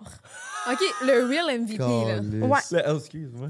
Bonne soirée. Il aimait mieux savoir ce qui se passait que. Ben, fait que ça a été comme un blessing, cette expérience-là. Mais bref, je sais pas pourquoi je, je- je racontais ça. C'est C'est excellent. une très bonne histoire, là. Moi, à j'ai cause tout aimé. MSN. Fait que, ouais, fait que moi, MSN, euh, me disais, ça m'a fait faire des conneries après de, de, de trop me restreindre. Toi, t'étais moins MSN, t'étais plus du genre gun en sais. Mais c'est ça, tu sais, MSN, pour nous, je pense que c'était plus un moyen de communication avec nos amis. Facebook, moi, c'était aussi ça, tu sais. J'ai jamais suivi d'influenceurs puis tout, mais vous, je pense que vous avez plus trempé là-dedans. Vous Ouais. êtes plus allé dans cette époque-là. Moi, tu sais, ça n'a pas eu un impact sur ma jeunesse jusqu'à genre 16, 17 ans, j'ai commencé plus. Ouais. Vous, est-ce que vous pourriez nous décrire quel impact que ça aurait pu avoir sur vous? Euh, C'était-tu votre premier réseau social? Moi, c'est Facebook, ouais. c'est ça. Au début, j'avais pas le droit, j'avais peut-être 11-12 ans. J'étais sur le nom- sous le nom de Sutrov Petrovski. T'étais russe. J'étais russe. Biélorusse, en tout cas. Ouais, non, j'étais russe, russe, russe. Russe. russe. Euh, puis euh, après ça, c'est ça. Non, euh, à un moment donné, j'ai eu une idée. Genre, je m'étais pété l'orteil sur un coin de porte ou je sais pas quoi. J'avais peut-être 14 ans, 12, 13, 14 ans. Puis je me, suis- je me suis dit, ah, ça ferait une bonne vidéo. Mettons, quand tu te pètes l'orteil, ta réaction, c'est juste, oh. Mais dans ta tête, t'es comme, ah, t'es en train de mourir. Ça a été ma première vidéo ever que j'ai faite. J'ai publié ça sur mon compte personnel Facebook. J'avais Ah. aucune, euh, aucune, aucune gêne parce que Carly, c'était gênant quand j'y repense. Mais tu sais, c'était un moment Ouais. différent. là, les- à- dans ce temps-là, là, aussitôt quelqu'un publiait de quoi qui était un peu créatif, là, le monde applaudissait ça. J'avais eu genre 100 likes. Là, Là, c'était big dans le temps. Puis le lendemain, il y a un ami qui m'a demandé si je voulais qu'on fasse des petites vidéos de même ensemble. Bon, c'était parti de notre première page Facebook, etc. Après une Ça s'appelait comment? Ça s'appelait Two Dumbs World. Parce que dans le temps, sur Facebook, il y avait Jamie's World, qui était une fille aux États-Unis qui faisait des vidéos, puis ça pognait, avait des millions de followers. Puis, hey, on en revient, là. Genre, moi, je suis dans les OG de Facebook, là. Je faisais des vidéos, là, dans le temps de Mathieu Bonin, euh, Ouais. Jack Leblanc, Facebook. euh, C'est ça, mais toi, tu as eu cette euh, culture-là d'écouter des vidéos, puis tu sais, cette influence-là de passer par là. Ouais, 100%. mais J'ai commencé avec un ami, puis c'était vraiment des vidéos enfantins. Là, Tu sais, on avait 13-14 ans, mais ça s'est mis à pogner à notre école. Tout, on a comme eu la réputation des gars comiques. Fait qu'on a fait la soirée artistique de mon école en humour. On a fait un numéro d'humour. J'ai eu la piqûre. C'est à partir de là que je me suis dit que je voulais être humoriste. Puis là, vers secondaire 5, je me suis parti ma propre page, puis euh, j'ai commencé à faire des vidéos là-dessus. Fait que oh, Facebook, c'est ma plateforme préférée encore à ce jour. là. Fait que ça a eu un impact positif sur ta vie. Ouais, ça a vraiment changé ma vie. Euh, surtout à partir du moment où je me suis dit que je voulais être humoriste, j'ai compris qu'il fallait que le monde sache, sache j'étais qui. là. La phrase que j'arrêtais pas de dire depuis que j'étais en secondaire 3, c'est genre, mettons que t'as deux spectacles. T'as le spectacle de Tiggy Tétro, qui est le gars le plus drôle sur la terre, mais tu sais pas c'est qui. Puis le spectacle de Billy Tellier, que tu sais c'est qui, ben t'as bien plus de chances d'aller voir Billy Tellier que Tiggy Tétro, même si c'est le gars le plus crampant sur la terre. Fait que j'ai commencé à faire des petites vidéos euh, de façon hebdomadaire pour que les gens commencent à me connaître. Puis euh, c'est vraiment ce qui m'a mis sur la map, puis ça a changé ma vie de A à Z, là, vraiment, le web. Tu sais, j'avais peut-être 15 ans, j'étais animateur de camp de jour, puis on allait aux zoo de Granby, je prenais des photos avec des groupes de d'autres camps de jour. Ah. Ah ouais, parce que le monde te connaissait déjà? Ouais, ouais, ouais. Les Aïe, petites aïe. vidéos. J'ai des amis au cégep qui me disaient My God, man, c'est toi le gars de Two Dumbs, je sais pas quoi? Je te suivais, j'étais genre en secondaire 1. Je suis comme My God, ben oui, c'est moi. c'est-tu? T'avais-tu réalisé cet impact-là? Non, nous autres, on voyait pas plus loin que notre petite ville à nous. Là. Tu sais, genre, à un moment donné, on a- quand on a commencé, on a- cette page-là, tu donnes ça, elle avait pogné genre 20 000 followers. Genre, on avait 14-15 ans. Dans le temps, c'est beaucoup quand même. Ah, c'était énorme. Puis nous autres, dans la tête, c'était, on était peut-être 15 000 à Quaticook. Dans notre tête, c'était Quaticook puis 5 000 de Sherbrooke, mettons. C'était pas euh, du monde à travers le Québec. Fait que non, ça... Wow. Ça m'a fait comprendre c'est quoi le web, ça m'a fait comprendre à quel point ça peut aller vite, puis c'est pour ça que je me suis lancé là-dedans à 100% pour starter ma carrière en humour après. Là. Ça a-tu eu un impact négatif, le fait d'être connu, puis de- d'avoir toute cette attention-là, puis de voir les autres réussir un peu dans le même domaine que toi? C'est au niveau de ta confiance en toi, au niveau de, de comment tu te sentais là. par rapport, c'est ça? Quand j'étais jeune, jeune, jeune. non. Là. Je te dirais que quand j'étais encore à l'école, j'étais comme drivé par une, euh, une confiance d'insouciance de genre... C'est ça, t'étais sur le sais, ça commençait. Ouais, exact. Fait que genre, il y avait rien qui pouvait m'arrêter. Je faisais juste fa- faire mes affaires, puis je me foutais des mauvais commentaires. C'est quand je me suis mis à me comparer aux gens que j'admire aujourd'hui. Moi, je vois beaucoup la vie comme le, le hockey. J'étais un grand fan de hockey. Fait que, Ben mettons, non. à 22 ans, je commence à trouver, quand j'avais 22 ans, je commençais à trouver que j'étais un vieux prospect au hockey. Là, si tu commences pas à faire des points dans le show à 22 ans, tu vas commencer à être vieux pour peut-être jouer dans la nationale.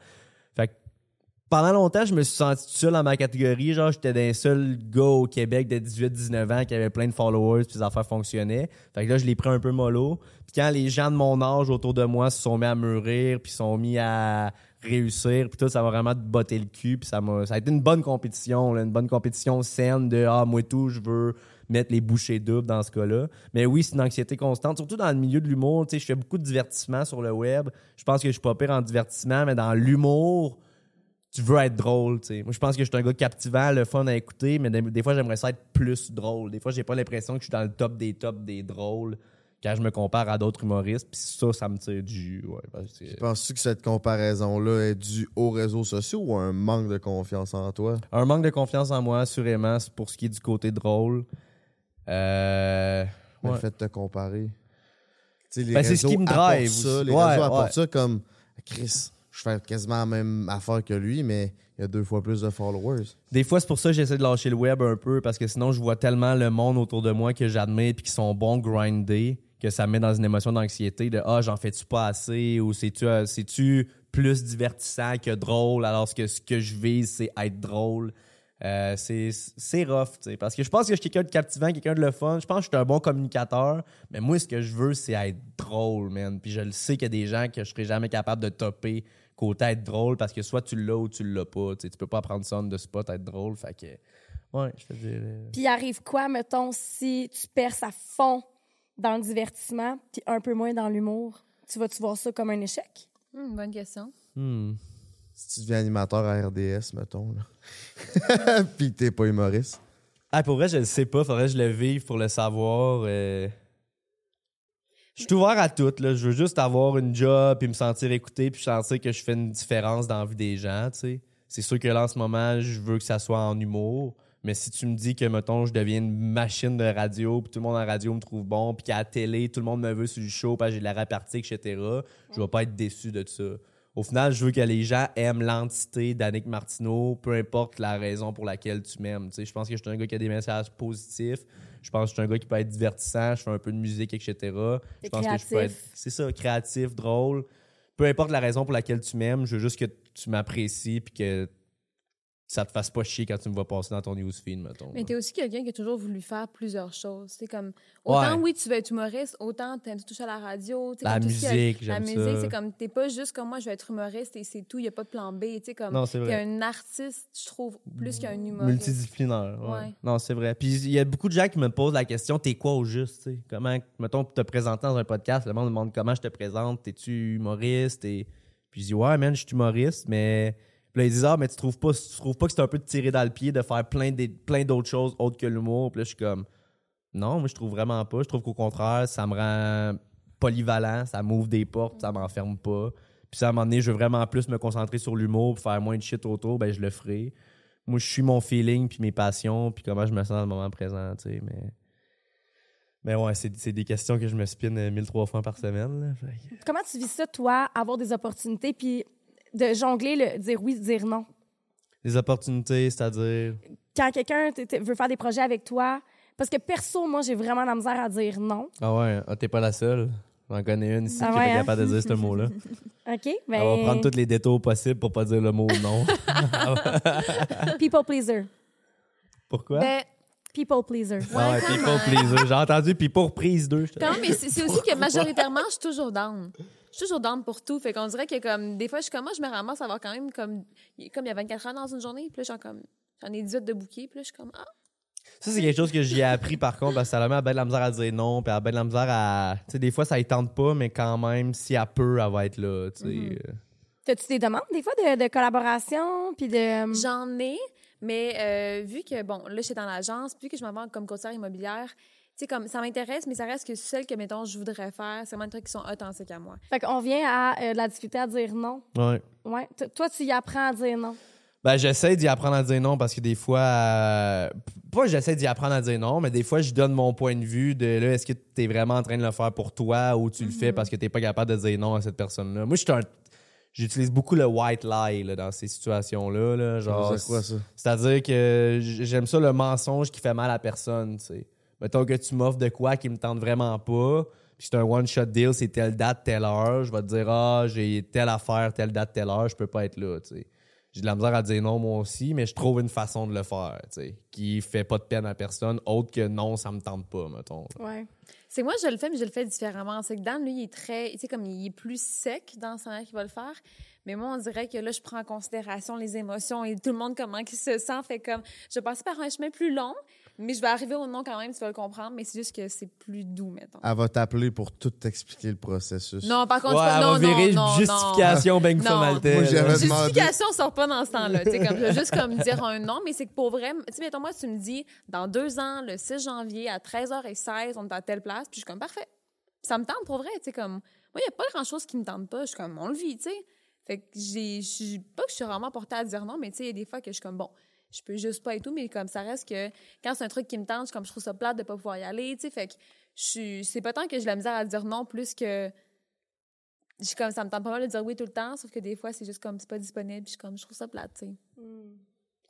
Ouais, mais des fois, c'est des affaires que ça te tente pas, mais tu sais que ça va faire de la peine à l'autre personne si tu dis non, fait que tu le fais quand même, puis tu ravales, puis tu passes par-dessus ça. C'est disant- rare quand même. Oh, en tout cas. Ouais, I guess. Non, mais ton point valide, le Tim, Ouais. là. Moi, je dirais, euh, c'est euh, les, les compagnies, mettons les collabs. La façon que je dis non, c'est que je dis, je suis pas un influenceur. Moi, je suis pas un influenceur. Je veux pas être tagué comme un influenceur. Moi, je dis, je suis un créateur de contenu, je suis un humoriste. Puis quand je fais de quoi avec une compagnie, c'est que j'ai choisi cette compagnie-là, puis je veux en faire pas plus que tant dans l'année. Fait que c'est mon gros pitch de vente. C'est Moi, je suis pas un influenceur comme tous les autres qui va faire une promo pour toi, puis la semaine prochaine va en faire pour ton compétiteur ou une autre marque ou whatever. Moi, il faut que le concept fonctionne avec moi, puis que je sois down, puis c'est ça. Je veux pas être taillé comme un influenceur, fait que je leur rappelle, je suis humoriste, je suis créateur de contenu, mais pas influenceur qui va aller faire ta petite promo de ton truc. Pour euh, une paire de bobettes. Ouais, exact. Puis ça coûte combien faire une collab avec Danick? Genre plus qu'une paire de bobettes, sûrement? C'est du cas par Ouais, cas. C'est du cas par cas. C'est du cas par cas. Je dirais pas de montant, là. mais- Hey, on n'en parle pas hein, de ça entre nous autres. D'argent? Ouais, je trouve que c'est tellement quelque chose de tabou. Tu sais, mettons, Personne va en parler. personne va en parler, mais tu, tu vas dans un autre domaine, tu, tu rentres dans une compagnie euh, Mhm.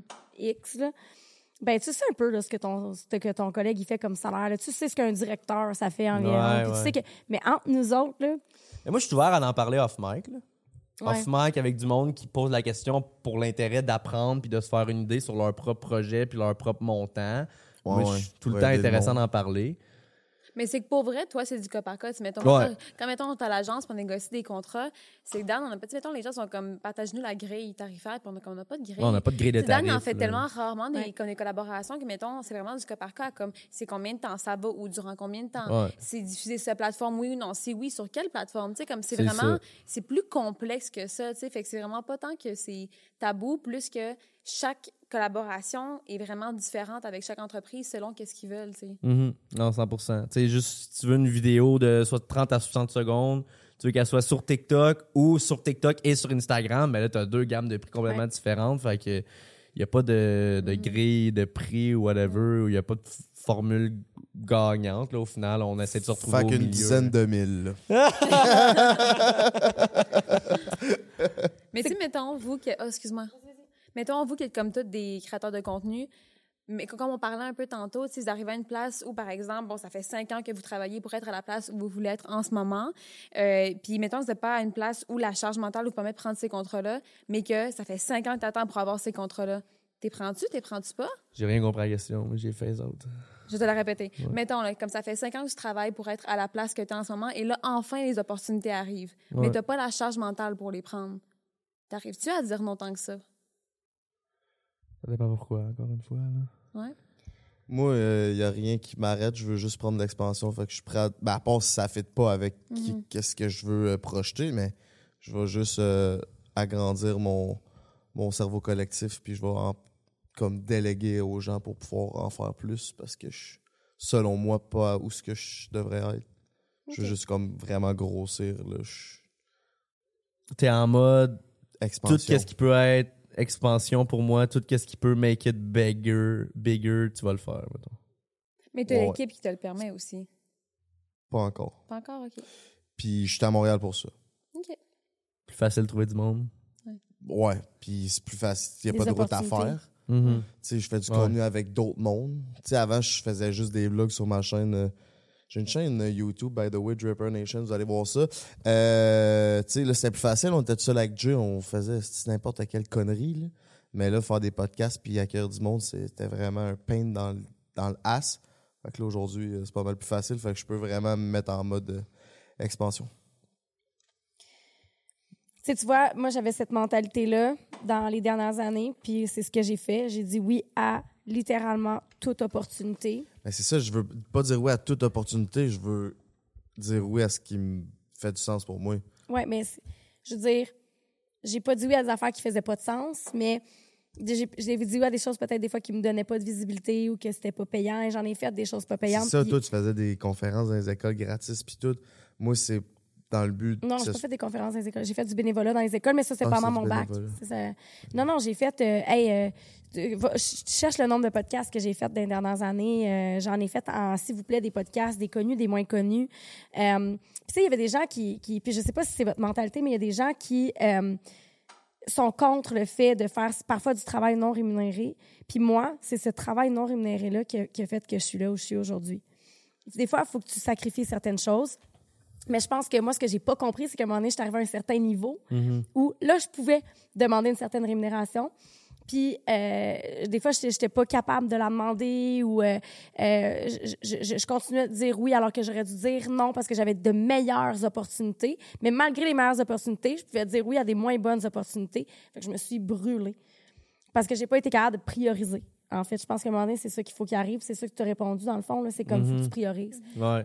Là, je me suis tellement brûlée qu'aujourd'hui, je priorise, mais à fond, là, le filtre, là, il, il filtre. Mais justement, tantôt, j'étais en train de chier puis je pensais à ça. J'étais comme vraiment. Je me suis dit, mettons, je me fais inviter dans d'autres podcasts où ce que ma visibilité sera pas nécessairement grande. J'y vais-tu ou j'y vais pas, tu sais? Parce que c'est ça ma job. Fait que je raconte des anecdotes puis des histoires. Tu sais, je veux, je veux rester le plus euh, Authentique. authentique puis que je me répète pas. Fait que si je vais dans un podcast où ce que ça m'apporte pas beaucoup de visibilité, ça m'apporte rien financièrement, c'est pas ça le point, mais je suis comme, je pense j'irais plus. Avant, je voulais y aller, Mhm. mais je pense que j'irais plus dans le sens de garder le contenu pour moi ou pour quelque chose qui pourrait m'apporter une visibilité. Dans le sens où toi, tu fais des podcasts aussi, ça fait ça. sais. Ça, je fais. Fait que au niveau visibilité puis business-wise, c'est ça. Mhm. Mais tu sais, ça, ça m'enlève le point que j'aime aider puis je veux comme que tout le monde puisse en bénéficier, mais en même temps, je suis- je suis un peu égoïste là-dedans où ce que je me dis. je- je Non, c'est pas égoïste, c'est un, risque calculé. C'est, tu, calcules le côté business derrière ça, qu'est-ce qui t'avantage le plus là-dedans. Les moi- autres aussi, là, en t'invitant, ils vont chercher une certaine visibilité. Là. Ouais. C'est ça. Ton temps vaut quelque chose.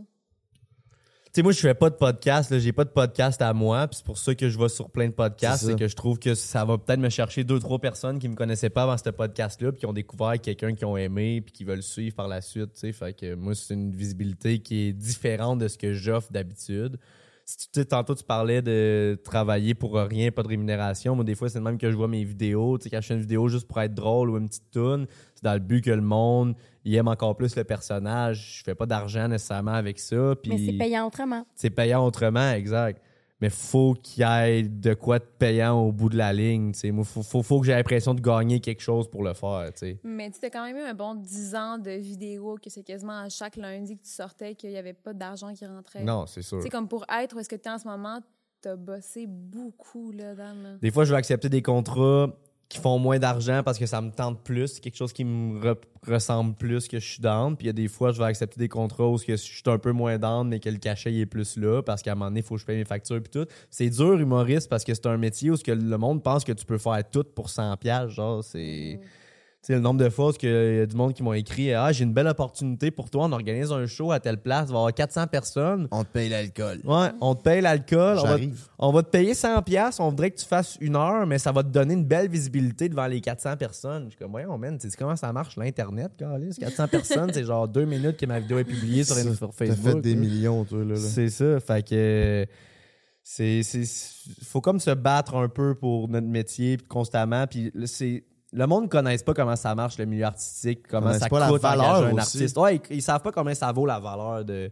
Fait que c'est là que c'est un peu plus rochant. Puis moi, il n'y a rien qui me fait plus cringe que quand quelqu'un que je connais de mon enfance, quelqu'un de ma famille ou un ami de Quaticook veut m'engager pour un contrat. Ça me fait cringe parce que je le sais qu'il va parler avec ma gérante, puis je le sais qu'elle va lui donner des grilles de prix, puis je le sais qu'il va sûrement pogner un esti de deux minutes puis faire What the fuck, il se prend pas pour l'esti de marde, lui. Fait que c'est, dur à gérer. euh. Non, mais je- comme je disais tantôt, je suis pas un influenceur. Je veux pas me faire tailler comme un influenceur. Ça, je veux pas pas en faire affaire. trop. Fait que si je veux en faire une coupe dans l'année, il faut que je les choisisse bien puis que ça soit payant pour moi en quelque sorte puis que je puisse payer mes factures puis pot- potentiellement m'acheter une maison à un moment donné. tu sais. Mais c'est les prix de tout le monde aussi, là. Je veux dire, on est dans le domaine, puis comme tu sors pas de l'ordinaire avec tes prix non plus, puis comme... Non, je sais bien. Je je dis pas dire- que je charge le gros prix. Non, non, je sais, mais ça reste que comme... C'est ça que tu coûtes, tu sais. Je veux dire, c'est ça le prix en, en humour, tu sais. Mm. Mais ça dépend Euh, à pas ce que tu veux aussi. tête, là. Ouais, Je me tape pas sur la tête. Là. Toi, en tant que personne femelle, j'aimerais que tu me dises qu'est-ce que le réseau social t'a apporté euh, en tant qu'influence sur ta propre personne? Hey, honnêtement, moi, j'ai quand même. Je vais pas dire commencé tard, mais euh, moi, Facebook, bon, c'était vraiment juste comme un réseau pour comme parler avec mes amis et tout, mais Instagram a été vraiment utile pour la photo parce que jeune, je faisais des petits shootings à mes amis comme mettons Dalma et tout puis comme des, des connaissances puis ça a vraiment comme permis de que En tant soit- que photographe? Ouais. OK. Puis c'est comme rapidement devenu ma job pendant un bon comme 3-4 ans quand j'étais comme tout au secondaire, comme je faisais comme 4 shootings par semaine, puis ça roulait là. Mais tu sais comme mes shootings, les chargeais comme 10 piastres là. Tu sais comme c'était ridicule, c'est qu'à un certain point euh, tout le monde donnait mes amis, tout le monde était comme Oh, on est amis, on, on fait quelque chose, puis là j'étais comme oui, puis t'es comme on fait ça un shooting, j'étais comme ah, c'est de là ton intérêt pour être ami, tu sais. Fait comme j'ai comme mis juste une barrière professionnelle, puis ça m'a full servi pour des photos, pour des beaux contrats et tout. Fait que en tant que femelle, ça a été ça comme euh, ce, qui, ce qui a été utile pour moi. Mais tu sais, sinon tout ce qui est aux côtés de l'influence, sais, moi, je veux dire, euh, Plus côté négatif sur l'estime de soi, Hmm. les, les Insta babes. hey, honnêtement là, tu sais, comme je pense que oui, à un certain point, on se compare toutes, mais j'ai pas l'impression que je me suis tant que ça comparée là-dedans. Je pense que on dirait que je suis comme une des dernières générations qui a comme c'est comme arrivé comme quand même tard dans la vie. Tu mettons, je regarde présentement les jeunes que ils ont 12 ans, puis que je trouve ça tôt pour se comparer, puis pour voir des, des comparaisons, puis comme des comme tu sais, moi, je suis arrivée à un moment où l'influence n'était pas encore si connue. Tu sais, mettons, les filles populaires avaient 10 000 abonnés, tu sais. Ouais, ouais. Maintenant, tout le monde a quasiment 10 000 abonnés, tu sais, comme c'est rendu quasiment, je vais pas dire un standard, mais comme c'est rendu plus facile, tu sais. Mais t'es quand même Miss Photo pour faire un beau dump de fin de mois. Là. Oui, ben oui, parce que moi, je veux dire, j'étais photographe pendant des années. Ben, photographe, c'est relatif, mais c'est amateur. Fait comme, je suis très perfectionniste, là, on s'entend. Mais ça reste que, on dirait que j'ai l'impression que moi, je suis arrivée à un bon timing dans ma vie Instagram. Ça n'a jamais été vraiment une, une genre de pression pour moi. Mais je regarde les plus jeunes générations, puis je trouve ça rushant pour eux. J'avais. euh, J'aurais pas la bonne statistique, là, mais c'est quelque chose comme. euh, écouté un podcast qui parlait de, de, justement de l'impact un peu des réseaux sociaux. Puis justement, il y a beaucoup de, de femmes qui ont des troubles alimentaires, des, des- Mm, des jeunes ouais, femmes, ça. des jeunes filles qui ont des troubles alimentaires. Je pense que à l'âge de 11 ans, c'est genre euh, 80 des, des petites filles qui ont déjà fait une diète. là. Ah ouais. Hey, C'est- C'est c'est- c'est pas les bons Ça, chiffres, là, mais ça ressemble à même ça, pas chiffres. développé encore, là. Ouais. C'est encore rien passé, là. Ouais. Oh, moi, c'est un peu dans le même principe qu'avec l'arrivée de TikTok, il y a tellement eu beaucoup de créateurs de contenu québécois qui se sont démarqués, puis qui étaient drôles, puis tout. Qui, ça, moi, ça m'a ralenti énormément dans ma création de contenu parce que je me suis mis à avoir des standards plus élevés de ma propre création de contenu du fait qu'avant, j'étais un des seuls qui en faisait. Fait qu'aussitôt que ça avait de l'allure, puis c'était un peu comique, ça pognait. Puis c'était une fois de temps en temps, mais là, c'est à toi les calices de jour qu'il faut poster. Mm. Exact. Fait que ça apporte une- un autre stress. Puis moi, ça m'a rendu anxieux terrible. Puis genre, quand je vois des gars comme Charles Brunet, Dom Babin, des chums que j'ai en humour, qui sont des chums, des chums proches de moi, là, que j'apprécie de mon, du plus profond de mon cœur, sortir des vidéos où ce que je suis crampé de A à Z, ça me ralentit sur ma prochaine vidéo à moi parce que moi, j'ai l'impression que je pourrais jamais être drôle de même. Là. Puis même si ma vidéo, mettons, je recule, je recule d'une couple d'années, écrit, je la lis de même, j'aurais fait ça 100% sans hésiter là, une couple d'années, à Star. Je vais me donner deux, trois jours pour y penser, puis réfléchir à d'autres puis qu'elle soit plus tête, parce que mon barème de ce que je dois atteindre est différent de ce qui était avant, quand il y a moins de monde qui crée du contenu. tu sais. Je me ralentis énormément dans ma création de contenu. Parce que tu te compares. Exact. Fait que dans le fond, c'est comme la- la- la- le fait de se comparer réduit notre créativité. Est-ce que ça Ou des- l'augmente. Ah, OK. Mais c'est moins, c'est moins sain, ça, c'est sûr. Ouais, parce que je sais pas, tu sais, moi, j'ai- j'ai- je me suis déjà comme, tu sais, tant qu'à te comparer puis à te flageller, juste en follow, tu sais. Je te dis pas dans le follower, mais je je suis comme, moi, des fois, on dirait que, en fait, moi, toutes les pages de sexo, whatever, je les, je les regarde pas. Je ne sais pas c'est quoi les autres font. Puis je me suis déjà fait dire, hey, t'as copié telle autre personne. Puis je suis comme, à quel point, non? Puis de toute façon, on réinvente pas la roue, là. Je veux dire, la sexo, c'est la sexo. On va parler de désir sexuel, il y a des, on va tout dire les mêmes affaires. Les podcasts. Ouais, Il y en mais a combien de podcasts? Ouais. il y en a, s'il vous plaît, là. C'est trollé. Fait que, mais jamais, jamais, euh, je- je- j'ai pas le temps pour faire ça. Je me Moi, dis, moi, je suis un train, puis euh, Mais vous, comment vous l'avez vécu? Tu sais, comme, je vous avoue, c'est arrivé plus tard dans votre vie, mettons, tout ce qui est par rapport aux réseaux sociaux et tout. Mais comme, justement, tu comme c'est vraiment comme de s'adapter et tout. Mais comme t'arrives à un moment où c'est quand même dans la vingtaine, je me trompe pas, vous, que c'est Ouais. arrivé? Tu Tu sais, c'est un moment où quand même tu es encore dans une genre de prise de confiance ou de, de conscience comme personnelle, comme tu prends confiance en toi, tu comprends la personne que tu es et tout. C'est la vingtaine, c'est vraiment une période que tu, que tu te développes et tout. C'est charnière. Comment vous l'avez vécu? Euh, si tu vois, moi, j'ai été dans, mes derni- dans les dernières de mes amis à avoir Facebook. Je ne voulais pas avoir Facebook. Euh, toutes mes amies étaient dessus, puis je refusais, je refusais, je refusais. Puis à un moment donné, j'ai fait comme, OK, c'est beau. J'ai given, puis je, je me suis euh, abonnée à Facebook. Euh, j'ai créé un compte Facebook. Puis, bon, c'est resté très familial. Je, faisais, je mettais des statuts, puis tout ça. Instagram est arrivé, je le comprenais pas trop. J'avais un Insta perso, mais j'étais pas sur la plateforme du tout, du tout, du tout. Euh, Jusqu'à temps que je veuille partir au lit avec Anne-Marie. Puis là, j'ai fait un Instagram. Puis là, j'ai compris qu'il y avait des influenceurs. On dirait que je, je connaissais rien avant ça. Fait que dis-toi que moi, là, les, les réseaux sociaux, le Instagram est Mais ça vraiment... pas tant non plus. Ben, quand même un peu. Un peu? Un peu. Ouais, ça- rendu c'était à quel comme... âge, là, mon vieux fossile? J'ai 34. non, dans ce temps-là. ben, au lieu Anne-Marie, j'ai parti ça il y a genre 5 ans. là, Je pense que j'ai j'ai- Ah, parti C'était bien présent déjà. là, Ouais, c'était présent. ça Ben, c'était pas aussi même. connu. Ouais, ouais. Ben, qu'aujourd'hui, mais tu sais, Ouais. c'était déjà. Le- C'était déjà, il y avait Joe D, il y avait déjà. Ouais. C'était déjà amorcé. là. Ouais, Ouais, ouais, 100%. ouais, c'était déjà 100%. amorcé, ouais. Mhm. Euh, fait que moi, j'ai eu ça là, à l'âge de 28, là, mais Instagram, là, vraiment, réellement, que j'ai commencé à l'utiliser. C'était pour la business. C'était pour la business, tu sais. Fait que ça, moi, ça n'a pas eu d'impact. Ça n'a pas joué sur ma santé mentale, les réseaux sociaux. Euh, à- à- je veux dire, sur me comparer en tant que, en tant que femme. Mais après ça, est-ce que ça joue sur ma santé mentale au niveau business? Oui, ça, Ouais, c'est sûr. ça. Mais en tant que femme, en tant que, que- que- que- au niveau personnel, moi, ça, sais, pas... Genre tes injections de botox dans ta bouche, euh, c'est pas à cause de ça? non, c'est pas Instagram. C'est... L'audace de ce gars-là. là. Moi, c'est aussi dans 29 n aussi. Là, que- Dans Dans 29 Dans la 29 ouais, ouais, ouais, ouais. que les réseaux euh, sociaux sont arrivés dans ma vie. J'avais juste Facebook pour euh, mes amis, puis je m'en contre Moi, j'étais dans l'immobilier, puis j'étais focus là-dessus. Fait que mon réseau social, c'était tout ce Même pas, non, c'était... Moi, c'était vraiment d'aller dans... non, moi, j'ai pas LinkedIn. Moi, c'était d'aller dans chaque euh, événement d'immobilier. J'étais même bénévole là-dedans, puis c'était Ah ouais. ça que je créais mon réseau de contacts, c'était là-dedans, parce que... euh, pff, c'était Mais ta ça. vie, c'est là-dedans, là. Ma vie, c'était là-dedans. C'était que ça. là. là. Je Ben lisais les livres, je faisais rien que ça. Ça, puis le développement personnel. Puis à 29 ans, ben là, j'ai connu GNT, puis on s'est mis à faire des réseaux, puis c'est là vraiment que c'est apparu ton éveil. Ouais, mon éveil... euh, Tu sais, quand GNT, c'est ton éveil. et si, bon. Mais non, on l'adore. Bon Jay. matin. J'adore. Ah ouais, c'est calme. Puis euh, c'est ça, fait que c'est à 29 ans que ça, ça est arrivé. Puis ça a eu des impacts négatifs et positifs. Négatifs dans le sens que je passe beaucoup de temps sur mon téléphone. Mhm. Je me compare, pas moi physiquement, mais beaucoup les statistiques. Je suis un gars de stats, de chiffres, l'immobilier, l'argent, Ouais. tout ça. Parce que c'est la même affaire euh, les j'étais un réseaux gars de sociaux. Stats, là, Genre, genre, je check mes stats en tabac. autant que les joueurs du Canadien. là. À peu près, ouais. Puis l'impact positif, c'est un peu à, à l'inverse de ce que ça peut créer, mais avant, j'avais pas confiance en moi corporellement. C'est rare, je me mettais en chest devant le monde. Puis tu sais, aujourd'hui, je me calisse en speedo devant des centaines de milliers de personnes, puis j'en ai strictement rien à foutre. Mais là. c'est beau que tu dis ça. Que j'ai l'impression que généralement, tout ce qui est par rapport aux réseaux sociaux, les gens ont plus comme un drop de confiance qu'autre chose vu qu'ils se comparent beaucoup. Mais toi, ça avait fait l'effet inverse, c'est le fun. J'aime le fait que tu dises que je sois contre-révolutionnaire. Merci. Non, mais je tout dans l'approche de comment tu le fais aussi. Quand Ouais. tu publies en speedo whatever, c'est pas dans l'optique que le monde te dise Yo, t'es le gars le plus chaud que j'ai vu, ça fucking terre. Fait que tu Jamais en bobette des, quand même des, des photos, mon Frank. Là. Ah! C'est chiant, mais...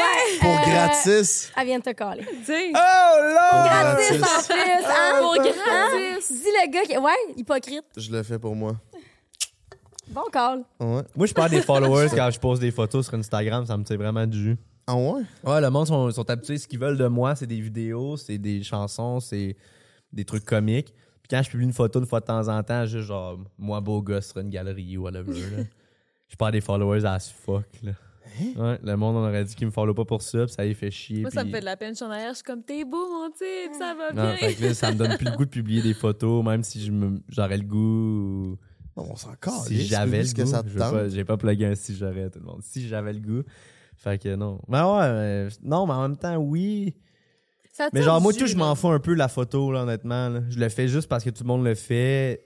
Si j'en comprends que les photos, c'est pas pour ça que le monde sont là, ben je vais publier des vidéos pis that's it, là.